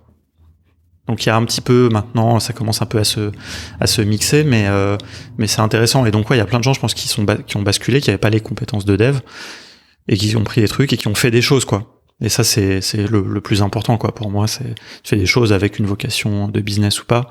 Tu vois, tous les gens qui ont fait des choses pour aider les commerçants de leur quartier, euh, tous ces trucs-là. Enfin, ça c'était super. Donc, euh, ouais, non, le, le Covid a, a, beaucoup aidé ça. Bah nous, le, le Covid, euh, en fait, ce qui s'est passé, c'est donc on s'est dit, bah, bah, il faut se réinventer. En fait, on a eu un, premier truc. Je sais pas pourquoi, tu vois. On, la formation en ligne, on se disait, ok, on va le faire plus tard. Et un autre truc aussi qu'on n'avait pas du tout exploré, c'était les webinars. Tu vois, je sais pas, peut-être parce qu'on n'en consommait pas nous-mêmes jusque-là. Et en fait, par chance, ça c'est un peu le hasard, hein, tu vois, mais euh, donc en fait, il y a Étienne de la French Tech Grande Provence qui avait organisé un, hackathon euh, qui devait avoir lieu en avril, un hackathon no code. Et en fait, en amont, on avait prévu de faire un webinar, puisque ça se passait à Avignon, et donc on avait prévu de faire un webinar qui était, euh, je crois, le 18 mars, un truc comme ça, enfin, quelques jours après le début du confinement. Sauf qu'à l'époque, il n'y avait pas de confinement, et d'ailleurs, ça, le, hackathon a été annulé, mais on a fait ce webinar. En fait, ce webinar, on a eu, euh, je sais plus, 80 personnes, je crois, qui sont venues. Et c'était plus que tout, enfin, tu vois, avant, quand on faisait des trucs dans des salles à Paris, y avait, quand il y avait 30 personnes, j'en étais trop content, on avait gagné notre soirée, quoi. Et là, on s'est dit, OK, on n'a rien fait. Genre, ils ont posté un message, il y avait 80 personnes. Donc, nous, on a fait une presse, on a, enfin, tu vois, ça s'est hyper bien passé, on a eu des questions, en plus on a bien aimé l'interaction. On n'était pas très à l'aise, tu vois, il y a toujours la vidéo d'ailleurs, je pense que si on la regarde maintenant, ça nous ferait bizarre. On n'était pas du tout à l'aise, mais par contre, euh, ouais, on s'est dit, alors là, à partir de là, on en a fait plein.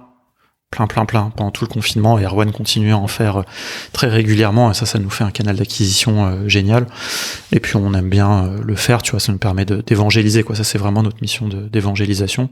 Et c'est ça qui nous derrière nous a permis aussi bah, de vendre nos premières formations. Quoi, parce que donc, en gros, en parallèle, bah, on a, en fait, on avait quelques modules de formation d'une journée qu'on avait fait, qu'on avait vendu deux trois fois. Donc, on, les a adaptés en vidéo. Et par chance, euh, enfin, tu vois, ça, ça s'adaptait pas mal. Enfin, je sais pas, on a réussi à bien le transposer, je pense. En tout cas, euh, voilà, ça, ça a plu aux gens et puis voilà, ça nous a lancé comme ça sur les, formations en ligne euh, asynchrone, comme on dit. Et du coup, dans la, dans un peu dans cette idée toujours de, ce que tu avais dit, de d'essayer un peu de, de, de créer une espèce de d'émulation euh, quand tu vends justement des produits en B2C. Il faut que euh, tu crées justement bah, cette base de clients et, euh, et en vrai, enfin, je pense que c'est ça peut-être. C'est peut-être une autre raison, mais c'est peut-être aussi un peu ce qui a motivé la création de ce groupe qui à la base était un groupe contournement et qui ensuite est devenu No Code France.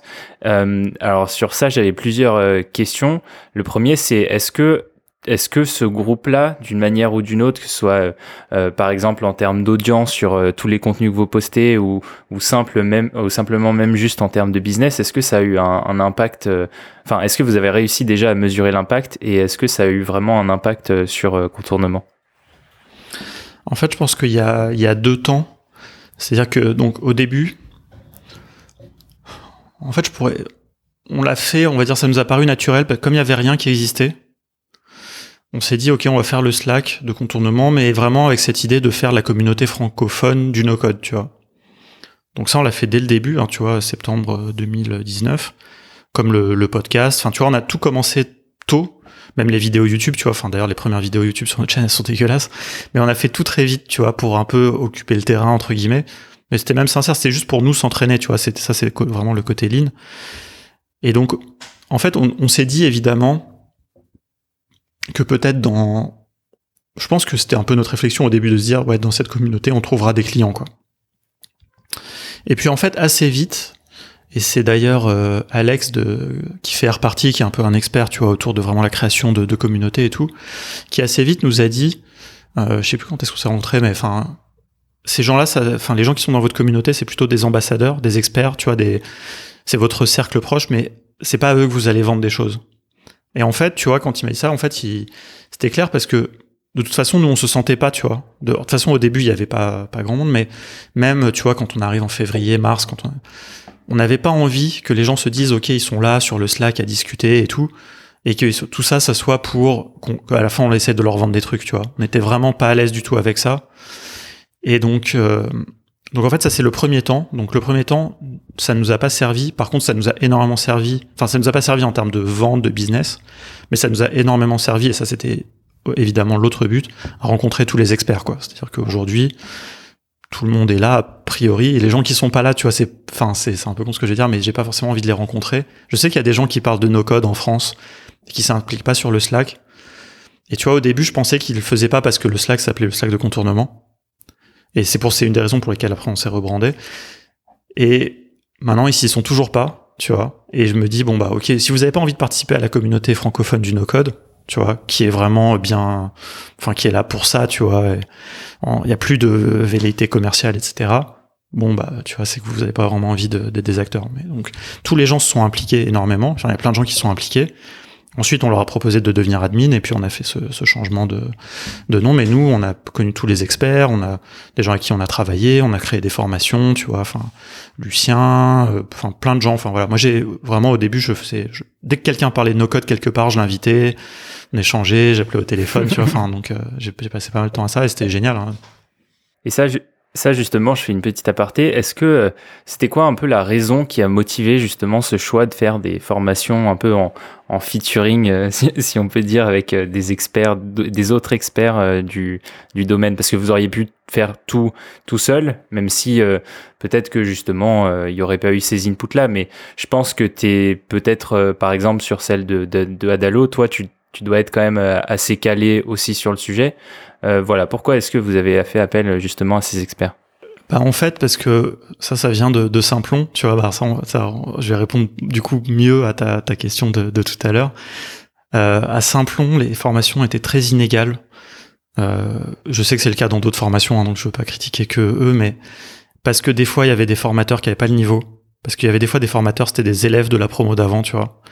Et franchement, et voilà, il y avait des super formateurs aussi, hein, donc je veux pas non plus être tout nord, mais j'avais pas envie, on n'avait pas envie de tricher, tu vois. Et donc en fait, au début, quand on avait cette idée de bootcamp, comme on voulait parler de toutes les technos dedans, on s'était mis en quête d'un expert dans chaque techno. Parce que c'est ça aussi, tu vois, quand je disais tout à l'heure, on veut faire le meilleur bootcamp, c'est aussi le plus quali, évidemment, sur le, contenu, tu vois. Et donc, on voulait que chaque fois, quand, on parle d'Airtable, c'est un mec hyper calé en Airtable. Parce que effectivement, aujourd'hui, enfin, même à l'époque, tu vois, j'avais un niveau correct en Airtable et j'ai appris plein de choses en faisant notre, formation, tu vois. Mais il n'empêche que, et ça, je l'ai vu à Simplon, tu vois, en fait, il y a des formateurs qui avaient juste le niveau de leurs élèves. Mais dès qu'il y avait, il fallait aller un peu plus loin, il y avait plus personne, tu vois. Et ça, c'est un expert, il a le recul parce que l'expert, ça vient pas que de, ça vient de l'expérience en fait. Enfin, je sais pas si étymologiquement c'est le, cas, mais euh, c'est, tu vois ce que je veux dire, c'est le déjà le dev, c'est comme ça. Tu vois, moi je suis pas un très bon dev, mais par contre, ça fait très longtemps que je code, donc tu vois, j'ai du recul, tu vois.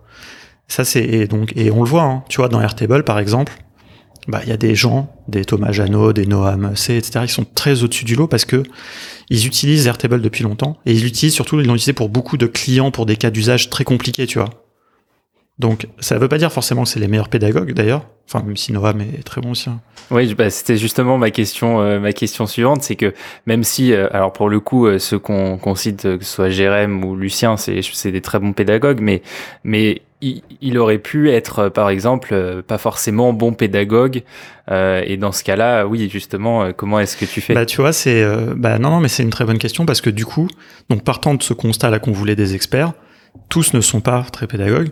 Et tu vois, et je pense que Lucien, on voudra pas si je dis ça, mais au début, quand on l'a rencontré, il parlait trop vite, il faisait beaucoup d'anglicisme, tu vois, des choses comme ça. Enfin, en plus, c'est après, c'est des choses aussi qui sont propres à nos formations, mais et je pense qu'on l'a aidé aussi un peu là-dessus, tu vois. Et donc, on, pareil avec Théo, euh, enfin Théo Roland. Euh, voilà, tu vois, nous, je pense qu'on a vraiment ce truc, on a envie d'apporter ça aux gens, cette cette expertise, notamment qu'à Erwan, tu vois, depuis longtemps autour de la pédagogie, tu vois, un peu de manière générale et l'appliquer au no-code. Et donc voilà, évidemment, ils avaient tous déjà des, des qualités, tu vois. Mais on leur a fait des petits retours, des choses comme ça. Et tu vois, par exemple, la formation à Dalo, je crois que c'est surtout moi qui avais construit le, déroulé pédagogique, tu vois. Puis après, on a rebouclé évidemment avec euh, Lucien, etc. Puis par contre, après, c'est lui qui a fait toutes les vidéos. Euh, mais, euh, enfin, quasiment toutes d'ailleurs, parce que moi, je suis dans une vidéo, par exemple, où j'explique les bases de données, vraiment, tu vois. Erwan sur une vidéo sur le design. Donc voilà, mais le combo des deux, je pense, est vraiment excellent. Enfin, j'espère, tu vois, ça sans vouloir être trop prétentieux, mais je pense que c'est ça qui marche bien. Et parce que tu vois, il faut se sentir légitime, quoi. Tu vois, enfin, je pense que on pourrait, hein, tu vois. Mais tu vois, même sur Notion, par exemple, franchement, j'ai appris plein de trucs en faisant la formation. Mais vraiment, il y a des petits détails, des petites choses où, où Jérém, enfin, tu vois, les gens, ils nous ont fait des feedbacks, tu vois, sur, euh, ouais, au, au, au détour d'un, voilà, il est en train de manipuler, il va faire un truc. Et voilà, ça c'est l'expertise, tu vois, c'est vraiment parce qu'il fait ça depuis longtemps, il connaît les raccourcis, les trucs, les petites astuces. Et en fait, quand tu partages ça tout de suite, ta formation elle prend un niveau en plus, quoi. Donc euh, voilà. Et ça justement, c'est, enfin c'est, c'est pareil, c'est encore une, question qui est, qui est dérivée de, de ce constat-là. Mais est-ce que t'as pas peur dans, dans un sens que justement tu euh, que, que vous soyez peut-être moins identifié comme euh, contournement? En tant que en tant que toi et, et Erwan. Et, euh, et que vous soyez plus une, une, entité plus grosse. Mais du coup vous vous perdez tu vois je pense par exemple à, à tous ces formateurs euh, enfin bon on, en connaît de pas mal euh, qui vendent des formations. Mais tu vois où les gens achètent vraiment parce que c'est mmh, c'est lui. et s'ils vendaient des des tutos pour faire des déguisements de pingouins ça pourrait également se vendre tu vois. Et justement est-ce que t'as pas t'as pas peur de de voilà de juste diluer enfin diluer c'est un, un, mot hein, mais je sais pas trop comment le, placer mais voilà diluer peut-être un peu votre votre euh, votre identité à vous deux. Bah, écoute c'est une, une vraie question. C'est je t'avoue en fait on est en plein de dans cette réflexion donc c'est très euh, très juste ce que tu dis. Parce qu'on se pose forcément tout le temps des questions sur notre avenir. Là on commence un travail sur notre identité avec une avec un petit studio de design. Et on se pose toutes ces questions et nous challenge justement sur ces choses là euh, mais tu vois je pense que notre identité finalement, c'est pas forcément celle de, de formateur à tous les outils no-code. C'est plus euh, celle, euh, je sais pas, tu vois. Je pense que en plus, Erwan et moi, on a une identité un peu différente, on va dire. Mais tu vois, Erwan, c'est vraiment l'évangéliste. la vision, tu vois, du no-code et pourquoi le no-code est là. Et c'est vraiment pour s'adresser aux gens tout au début, tu vois. C'est vraiment, euh, tu vois, on fait rentrer dans le dans le tunnel, tu vois, dans le funnel, quoi. Et euh, et voilà. Et moi, j'ai plus envie de, de pas, j'ai pas envie d'être je, suis pas un expert, tu vois, de quasiment aucun outil. Peut-être maintenant aujourd'hui entre Airtable et Zapier, tu vois, que j'utilise énormément pour notre activité. Mais euh, tu vois, je veux dire, déjà tant que j'aurais pas le statut d'expert, tu vois, Zapier par exemple, ils ont fermé les trucs en ce moment. Je suis un peu deg parce que j'aimerais bien passer, tu vois, me challenger à passer le leur euh, leur, leur euh, ouais. Donc voilà, pour l'instant on peut pas. Mais tu vois, je me considérerais pas comme un expert. Moi, par contre, ce que j'ai envie, c'est d'être le gars qui sait bien expliquer des choses techniques à des débutants. Tu vois. Et donc, dans notre formation, c'est pas toujours le sujet, tu vois, parce qu'on a des formations, où, tu vois, dans la formation Notion, je trouve que c'est pas mal équilibré parce que j'explique les trucs simples et puis euh, les trucs plus compliqués quoi tu vois en gros si je fais un peu c'est pas exactement ça mais et euh, ça ça me va bien tu vois et donc euh, et voilà et après moi par contre ce que j'aime bien c'est bricoler j'aime bien faire des, des streams maintenant j'aime bien j'ai envie d'avoir tu vois cette animation de la communauté connaître un peu tout le monde mais euh, moi j'ai envie de faire monter les gens aussi tu vois dans un sens tu vois. Enfin ce si contournement c'est un peu plus un label que une euh, quand je dis un label tu vois au sens musical du terme tu vois que que que Erwan et moi tu vois. Je pense que Erwan et moi on a nos, personnalités c'est pour ça que maintenant on, essaie de pas mal poster sur LinkedIn etc mais euh, mais c'est une bonne question. Je, honnêtement dans, dans six mois j'aurai la vraie réponse parce que là on est en train d'y réfléchir. Mais euh, voilà. Moi je trouve que en tout cas sur ce sujet de l'expertise et de la pédagogie voilà si on peut apporter ça à des experts enfin tu vois et la formation de Théo elle repose énormément sur lui, mais on lui a apporté des petites choses au début, je pense, qui en font que c'est vraiment une super formation en Webflow, tu vois, et que peu de gens peuvent euh, être en compétition avec ça parce que il y a à la fois la technique, puis après il y a aussi tout le travail qui fait à côté d'animation de, cette petite communauté de Webflowers qui suit la formation et tout, qui est génial. Mais euh, voilà, tu vois, enfin, ouais, je, je, je, crois pas mal à ça, donc euh, j'ai envie de, de, partager ça aussi finalement avec, avec des Ok. Et du coup, si on se place un peu sur le sous l'angle, parce que là on parle euh, de, de, ce que vous faites, on parle du corps vraiment de, de, de votre métier, c'est, c'est du coup la formation. Mais euh, comment est-ce que vous organisez un peu sur tout ce qui est autour? Est-ce que, par exemple, tu sais, quand tu fais des vidéos, ou tu découvres un nouvel outil, est-ce que tu le fais juste parce que tu kiffes, ou est-ce que vous avez un calendrier éditorial, ou euh, là vous vous dites, faut qu'on publie tel jour, faut qu'on fasse, voilà, comment est-ce que vous organisez pour être visible entre guillemets et, et est-ce que vous avez au-delà de donc de l'inbound et tout le contenu que vous créez euh, pour contournement Est-ce que vous faites aussi de l'outbound? Euh, Mais ça, du coup, je suppose que s'il y en a un qui le fait, c'est plus Erwan. Euh, voilà, quelle est un peu votre stratégie marketing entre guillemets qui englobe contournement? On n'est pas très organisé, honnêtement. En fait, on, on fonctionne plutôt.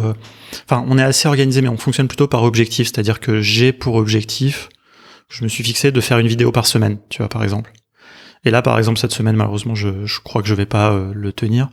Par contre, je sais pas exactement quelle. J'ai pas vraiment fixé quelle vidéo. Tu vois, j'ai une liste d'idées, par exemple. Mais euh, parce que j'essaye de m'adapter. Tu vois, par exemple, j'avais prévu en fait de faire Y-Code, faire une vidéo sur Y-Code. Et puis en fait, à la place, on a fait un petit stream, un peu impromptu. Et puis je trouve que ça serait pas vraiment leur faire justice, tu vois, de faire une vidéo maintenant parce que c'est ils sortent vraiment de, bêta, donc je vais attendre un petit peu. Donc euh, si je trouve le temps, par exemple, bah, peut-être sera aujourd'hui, euh, je regarderai dans ma liste, tu vois, j'ai euh, Bravo Studio par exemple, j'aime bien faire. Voilà, en gros j'essaie de prioriser un peu par rapport à l'actu. S'il n'y a pas d'actu, je regarde les choses qui qui nous manquent un peu dans notre catalogue. Donc c'est plus c'est une organisation comme ça un peu flexible, c'est-à-dire que pareil sur le, podcast, tu vois, bah, je veux faire un, épisode par semaine. Donc j'essaye d'en caler comme ça un peu en avance. Et puis euh, voilà, mais c'est pas très euh, c'est pas très structuré parce que parce qu'on n'a pas le temps et qu'on est très euh, c'est un peu lean, tu vois. Enfin, je sais pas comment dire. Oui, puis puis surtout vous vous enfin si tu te bases aussi sur l'actualité, bah tu peux pas trop prévoir non plus en amont. Euh, par exemple, là, tu parles de Y-Code, euh, tu, enfin, même si on se doute un peu de quand est-ce qu'ils, vont sortir leur bêta ou, leur V0, euh, tu peux pas non plus l'anticiper six mois à l'avance, donc tu es un peu obligé de faire, de faire ça. Ouais, non, exactement. Et je, je préfère pouvoir avoir de la flexibilité pour m'adapter que que trop trop préparé. Mais après, ça, ça nous manque un petit peu. On, on était un petit peu plus mieux organisé entre guillemets quand on avait notre stagiaire Ulysse c'était un peu plus facile. Puis voilà, là en ce moment, on a quand même aussi une grosse croissance. Euh, donc on a on est très sollicité, tu vois, même ne serait-ce que c'est bête, hein, mais donc là on a un peu une activité de e-commerce aussi dans un sens puisqu'on vend nos formations. Donc il y a du support, il faut faire des factures pour des gens, euh, tu vois, les gens il faut les rembourser, toute cette gestion là et puis et puis les questions qu'on a tu vois, moi je reçois beaucoup de, de questions et j'en suis euh, très content, mais c'est euh, et pas toujours de gens qui font nos formations, hein, tu vois, mais sur le Slack et tout ça, je reçois beaucoup de, de questions. Des fois, les gens quand ils posent la question, tu vois, une question sur Airtable, s'ils n'ont pas de réponse. Alors sur Airtable, c'est rare parce que tout le monde répond, mais tu vois, après ils me posent la question à moi en privé, tu vois, des fois, donc euh, donc c'est difficile. Des fois, je sais, moi je sais pas très bien dire non, même si là cette année c'est une de mes résolutions et je commence à, à beaucoup mieux m'en sortir là-dessus, mais Ouais, voilà, tu essaies de trouver des solutions, d'être toujours accessible et en même temps on commence à être aussi pas mal sollicité, ce qui est génial. Hein. Ouais, puis c'est ça aussi qui est, difficile, c'est que vu que vous avez une, vu que vous n'êtes pas méga nombreux et que vous avez une expertise assez pointue, tu peux pas, c'est pas le genre de support client que tu peux déléguer comme, euh, je sais pas, par exemple, un truc euh, où pour euh, où il y a des process bien spécifiques, où il y a pas des questions techniques. Là, tu étais obligé d'avoir un mec qui, qui connaît vraiment le truc pour répondre, quoi. Ouais, non, c'est clair. Ouais. Bah, sur des questions techniques, en fait, les questions, tu vois, des fois, elles sont assez simples, hein, mais mais en fait, c'est vrai qu'aujourd'hui, pour on est toujours dans cette optique de rester que à deux. Euh, si on voulait faire un peu de croissance, c'est vrai qu'il faudrait qu'on ait euh, quelqu'un, tu vois, un peu quelqu'un un peu plus admin peut-être qui nous aiderait sur ce volet-là, puis quelqu'un peut-être un petit peu un jeune un peu tu vois, pas encore expert euh, no code mais qui commence à se débrouiller un peu avec les outils et qui apprendrait en répondant aux gens, tu vois. Par exemple, ça ça ça, pourrait marcher. Mais euh, bon, c'est aussi une autre structuration, tu vois, en termes de revenus, etc. On est encore pas non plus là où on, voudrait être, tu vois, pour vraiment euh, aller sur ces choses-là. Enfin, vraiment, on prend notre temps, quoi. Tu vois, on est euh, l'année 2020 quand même, euh, tu vois, a montré que c'est mieux d'essayer de faire quelque chose de résilient, à mon avis, que de vouloir faire vraiment de la croissance en mode startup, ce qui était un peu notre idée à un moment, hein, mais bon, là, on se dit ok, on va se, on va voir. Franchement, déjà, c'est Enfin, tu vois, je trouve que tout est un peu compliqué en ce moment, tu vois. enfin, tu vois, en France, l'ambiance est quand même euh, particulière et tout, donc euh, voilà, on essaie aussi de pas trop se mettre de, pression euh, au niveau du projet, quoi. Ok. Et bah du coup, ma, ma question suivante, c'était plutôt, mais au vu de ce que tu me dis, enfin, tu, tu réponds ce que tu veux, mais c'était plus sur justement le futur de contournement. Est-ce que vous aviez des idées en tête pour, je sais pas, peut-être diversifier vos revenus, euh, tu peut-être, euh, je sais pas, euh, devenir plus visible, enfin des projets que vous aviez, que vous avez en cours ou, ou peut-être même juste dans le backlog que vous posez la question de, de, les faire ou non. Voilà, si tu as des petites, des petites idées à partager. bah écoute, ouais, pour l'instant, bah, un des axes de croissance, tu vois, mais qu'on on challenge un peu en ce moment, c'est de continuer à produire des nouvelles formations, des formats plus courts, tu vois, comme j'ai fait une formation à Doric par exemple, euh, qui est courte. Euh, voilà, je vais faire une formation à Typeform, des petites formations comme ça, ça, ça peut. Voilà, quand tu as des nouveaux produits, tu peux toujours un peu événementialiser et puis euh, voilà, ça, ça, ça, donne toujours un peu l'occasion de, faire de la communication. Donc ça, on, on, on, essaye de voir parce que peut-être que là aussi, tu vois, on peut se diluer aussi un peu dans notre expertise. tu vois, en proposant des choses qui n'ont pas vraiment de rapport donc on réfléchit un peu à tout ça. Euh, mais sinon, euh, non, bah en fait, déjà, tu vois, si on arrive à, s'affûter plus pour vendre plus de formations, déjà ce sera pas mal et après on verra. Je te dis, moi, c'est vraiment le, la période en fait qui me si on, si on est dans une période un peu plus euh, de certitude, tu vois, enfin, je pense qu'on on, se fixerait un peu des objectifs de croissance, recruter quelques personnes. Mais là, euh, tu vois, c'est compliqué. Puis même, ouais, à titre personnel, tu vois, je l'avais dit, mais moi j'aimerais bien, par exemple, euh, une fois que ça sera possible, aller passer trois mois au Japon, par exemple. Enfin, tu vois, j'aimerais bien un peu voyager, un peu rattraper finalement, tu vois, ce, ça, cette année, année et demie, ou je sais pas, deux ans, je sais pas comment ça va durer, tu vois. Et donc ça, ça fait que bah ça freine un peu aussi, tu vois. Enfin, forcément, tu vois. Donc euh, voilà. On, a des certitudes, tu vois, sur le, le minimum qu'on veut faire, on va dire, et puis après sur la croissance. Euh, je sais pas, on a plein d'idées, mais j'ai pas non plus trop envie d'en parler parce que tu sais, les trucs, euh, la semaine prochaine, ce sera déjà plus d'actualité, tu vois. Donc ouais, ça va changer.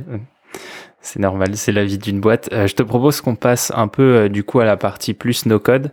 donc c'est petite on va dire des, petites questions sur le no-code. Je vais pas te redemander euh, ta définition du no-code parce que je pense qu'elle est disponible dans à peu près tous les podcasts où t'es passé. Mais euh, moi, j'aurais une, question du coup plus pour euh, différencier ça. C'est comment est-ce qu'à ton avis, de, de ce que tu as pu voir et, et peut-être de ce que tu peux imaginer pour le futur du no-code, comment est-ce que tu pense que le no-code peut impacter vraiment la vie des gens. Et, euh, et peut-être pour différencier juste, de dire que c'est une technologie qui permet à n'importe qui de faire euh, des, sites web ou des applications ou des automatisations, mais plutôt dire des cas concrets où tu vois justement l'utilisation qui peut changer euh, la vie de quelqu'un. Bah, c'est vrai que moi je trouve que la, la, la vraie révolution, elle est vraiment dans dans les outils, tu vois, genre Airtable quoi.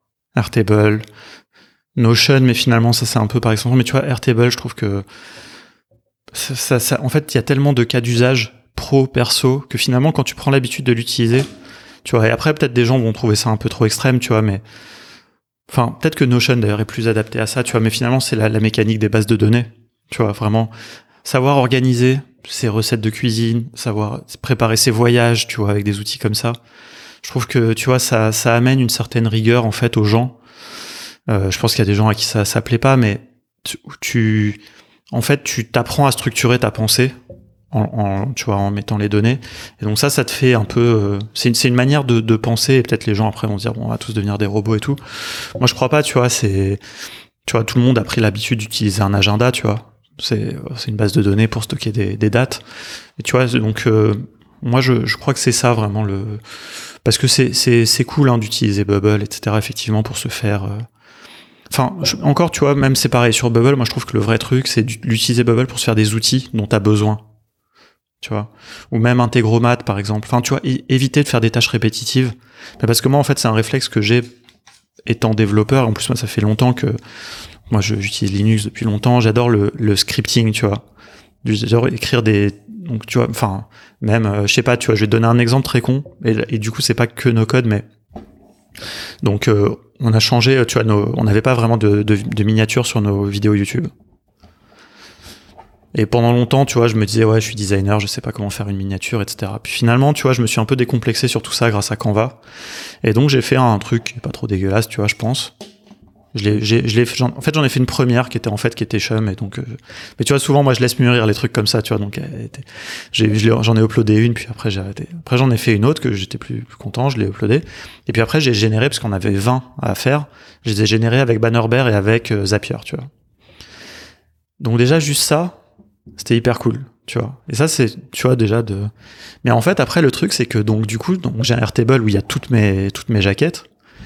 Sauf que le problème, c'est que je pouvais pas télécharger d'un coup toutes les. Tu vois, je devais à la fois. Et moi, je, je supporte pas, tu vas faire 20 fois une même opération. Donc, j'ai exporté en CSV la base de données. Ensuite, j'ai dû faire une regex parce qu'en fait, dans ton CSV, tu vois, l'URL vers l'image, elle est un peu bizarre, donc exporté. Et après, j'ai une ligne de commande, bon, je vais pas rentrer là-dedans, mais tu vois, qui, qui m'a téléchargé à la volée tous les trucs qu'il y avait dans le fichier, quoi. Et voilà, moi c'est, enfin tu vois, c'est, je vis un peu ma, ma vie comme ça, c'est-à-dire j'essaie tout le temps de d'éviter les, les trucs répétitifs. Et pendant longtemps, j'ai dû faire tout ça avec du code, avec des, enfin, des lignes de commande, tu vois, enfin dans le terminal euh, de ma machine. Et là maintenant, notamment Integromat, tu vois, je trouve vraiment apporte ça à tout le monde. Alors, il faut un petit peu s'y, plonger, tu vois, mais je veux dire, je sais pas, n'importe quoi que tu veux, tu veux faire qui est un peu répétitif, tu veux, je sais pas, sauvegarder des tweets, euh, tweeter plusieurs fois.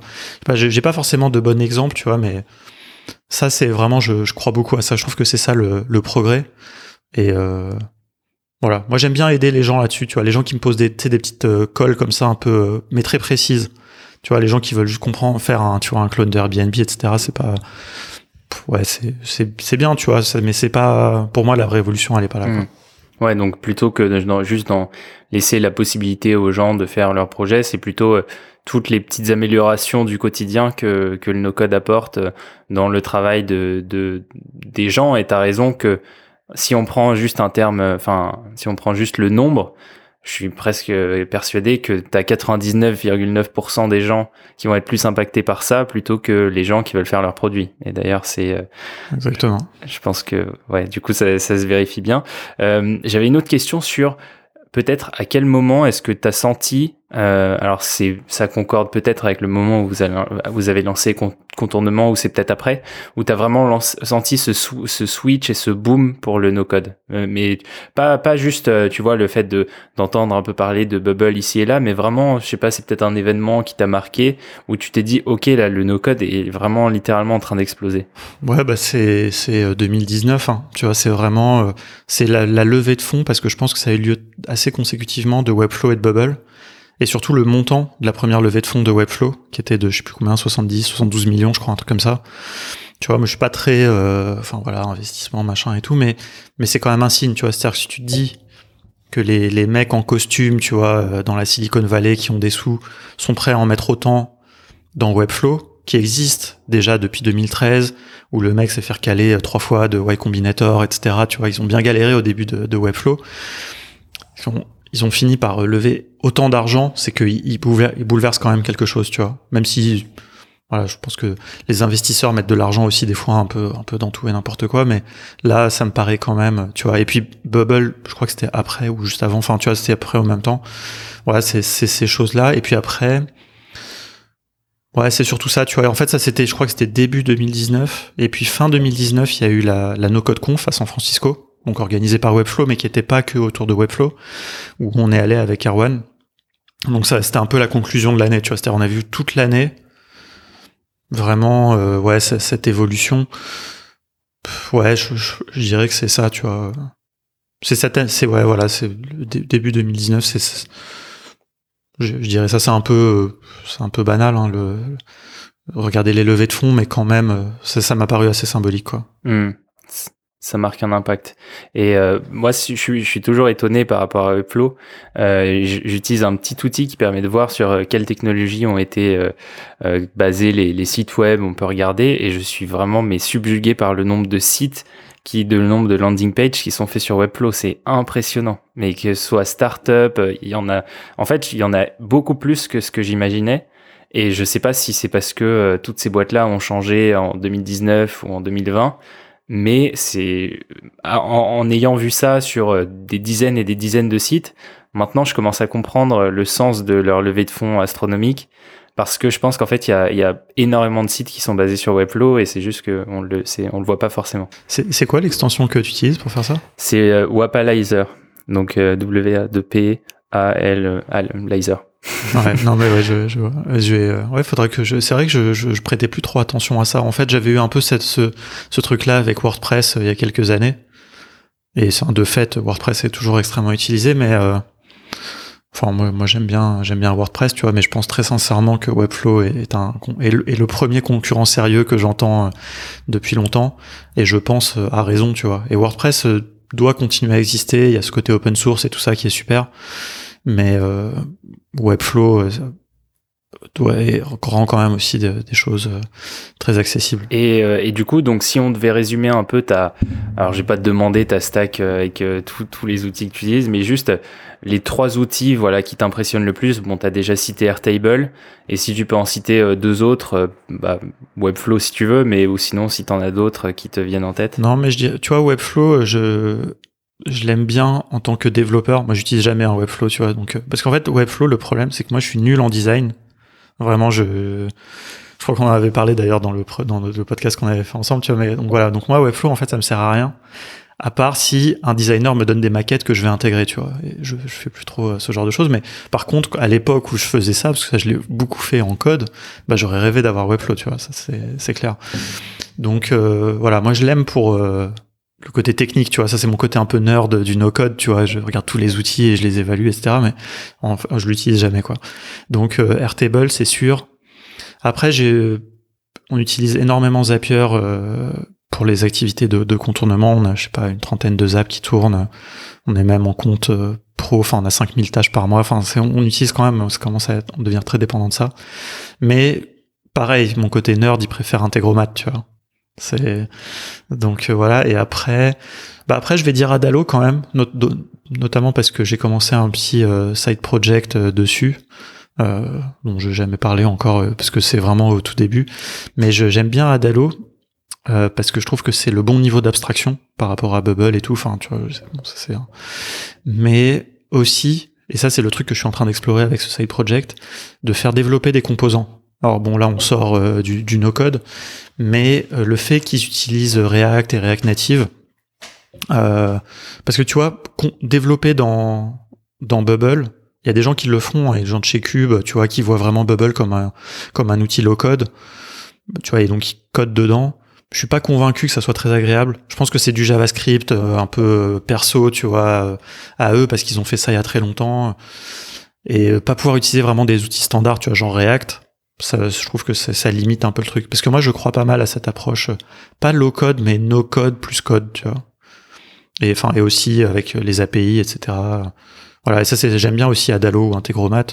Tu peux facilement travailler avec des API. Oui, c'est vrai que là, enfin, on en avait pareil discuté la dernière fois, mais moi, c'est pour ça que j'aime vraiment Adalo. C'est, euh, c'est justement cette capacité à, parce qu'en fait, si tu veux, bah, tu l'as dit depuis, tu l'as dit tout à l'heure avec euh, WordPress, il y avait déjà des possibilités de faire des sites à peu près qui, évidemment, on peut aller beaucoup plus loin, on peut faire euh, des trucs incroyables sur Webflow, mais la base du site web, ça fait quand même très longtemps que tu peux le faire euh, sans coder, entre guillemets, euh, parce que WordPress n'était pas forcément aussi agréable. Euh, mais voilà, alors que je trouve qu'Adalo publier une application sur les stores, c'est vraiment quelque chose qui, qui, qui depuis vraiment bah, depuis qu'ils sont arrivés enfin avant qu'ils avant qu'ils arrivent c'était c'était possible mais ils ont quand même bien démocratisé ça et ils ont rendu le process euh, ultra simple alors que moi je vois beaucoup plus de valeur dans une app euh, et d'ailleurs, je pense que les gens qui font coder des apps en dur dépensent beaucoup plus pour une app que pour un site web. Carrément, hein. les budgets c'est environ euh, trois fois supérieur, hein, je pense, pour une appli. Euh, et, et, notamment, et ça, nous quand on, enfin à Simplon, on s'était mis au mobile, notamment bah, grâce à React Native.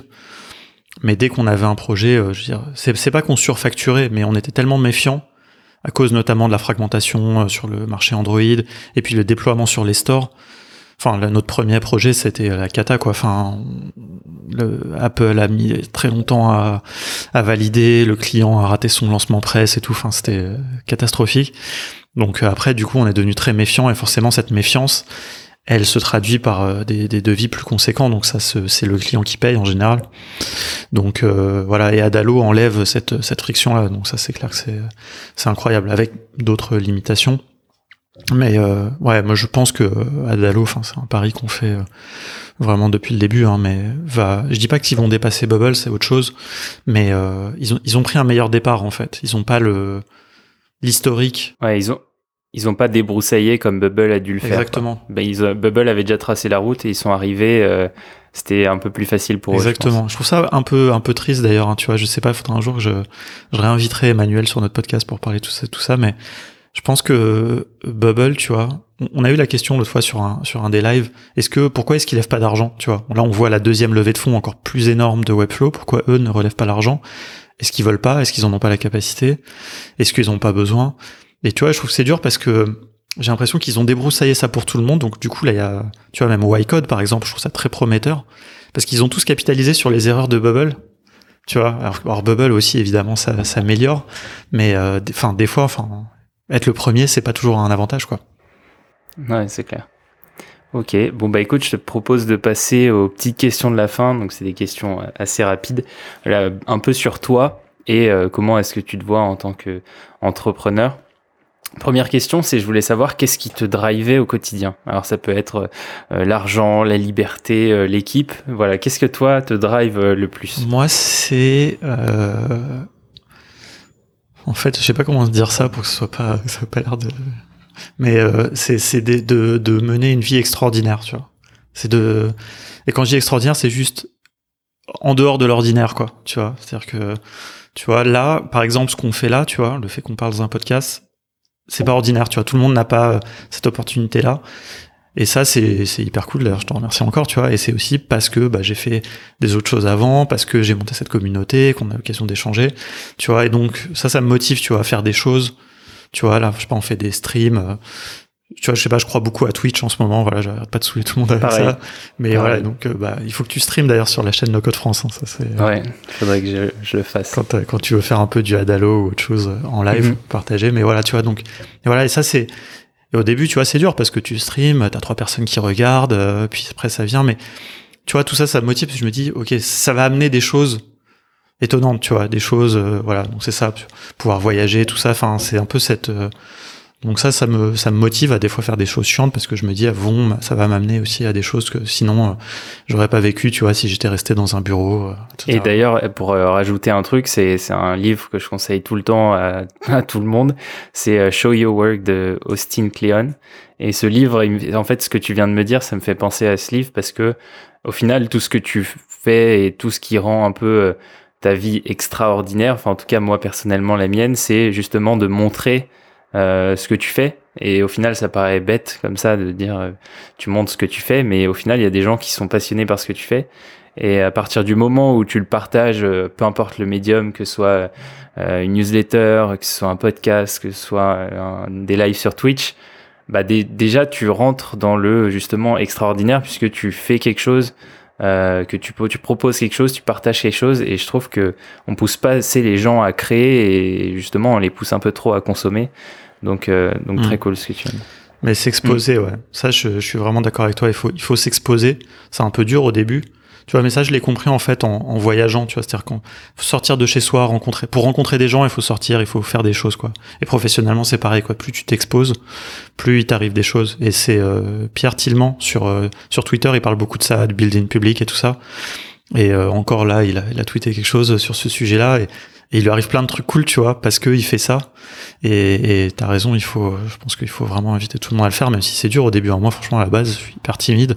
J'aurais jamais cru que j'allais euh, avoir une, une, chaîne YouTube. Euh, tu vois, là, il y a 2000 personnes, tu vois, c'est pas énorme pour des YouTubeurs, mais moi, ça me paraît fou. Mais c'est de la niche, hein. Ouais, tu vois, je me dis, putain, pas mal. Tu sais, quand je fais des vidéos, tu vois, au début, je me dis, qui regarde ces vidéos, quoi? Puis tu vois, après, t'as des gens qui regardent, après, t'as des gens qui commentent, tu vois. Même le podcast, tu vois, à la base, vraiment, je, je fais le podcast parce que, parce que j'aime écouter des podcasts, je me suis dit, je vais en faire un. Et quand des gens ont commencé à me dire ouais, euh, ouais, bah franchement, j'ai écouté tous les épisodes et tout, putain, des fois, au début, ça me faisait bizarre, quoi.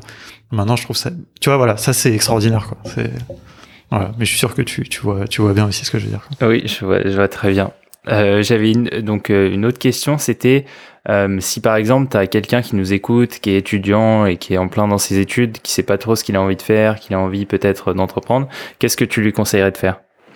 Bah de enfin c'est un peu con hein, de, de faire quoi. Enfin tu vois c'est un peu ce qu'on ce qu'on vient de dire tu vois mais je pense qu'il faut faut y aller il faut se, se planter tu vois. Bon, tout le monde dit un peu ça mais je pense qu'il faut il faut faire des choses quoi. Moi je, je crois que à ça tu vois moi j'aime pas et ça c'est un truc qui, qui faisait chier hein, déjà un peu dans le dev gens qui parlent beaucoup du du code, tu vois, même des gens qui peuvent être très bons, hein, tu vois, mais mais qui, mais qui font pas grand chose. Mais voilà, tu vois, c'est c'est ce truc et ça c'est un truc d'ailleurs c'est c'est Lucien qui m'a pas mal partagé ça, cette culture justement indie maker de shipper, tu vois, du shipping, tu vois, vraiment délivrer.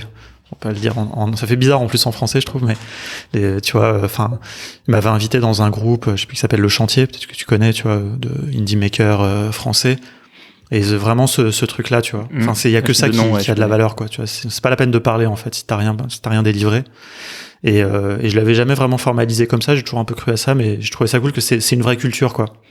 Tu vois et même tu sais sur le site euh, Indie Maker de mettre des jalons de mettre des milestones dire ok là j'ai gagné mon premier euro j'ai gagné les premiers 500 tu vois. Enfin ça c'est exposer ce que tu fais mais pour exposer ce que tu fais il faut que tu fasses quelque chose quoi. Donc euh, donc voilà c'est c'est un peu, un peu banal, mais moi je, je, crois que ça, tu vois, il faut se, se, Ok. Bon bah écoute, euh, je crois qu'on arrive à la fin de ce podcast. Euh, merci beaucoup d'avoir passé euh, une petite heure, une heure et demie presque euh, au Théo Café. C'était vraiment hyper cool. J'ai appris plein de choses sur toi que je ne savais pas. J'espère que les gens qui écoutent ce podcast soit te découvriront, soit te redécouvriront. mais en tout cas, voilà, merci beaucoup pour pour ton temps. Et oui, peut-être les liens où, où est-ce qu'on peut te retrouver. Euh, si tu veux voilà, les partager, que ce soit tes liens à toi ou les liens de contournement. Ouais, bah, euh, bah on, on, essaie d'être, on est assez actif sur euh, LinkedIn. Voilà, c'est pas forcément là où on est, enfin c'est là où on essaye d'être intéressant, mais c'est là où pas forcément on est le plus naturel, j'ai envie de dire. Forcément, c'est un peu formaté aussi.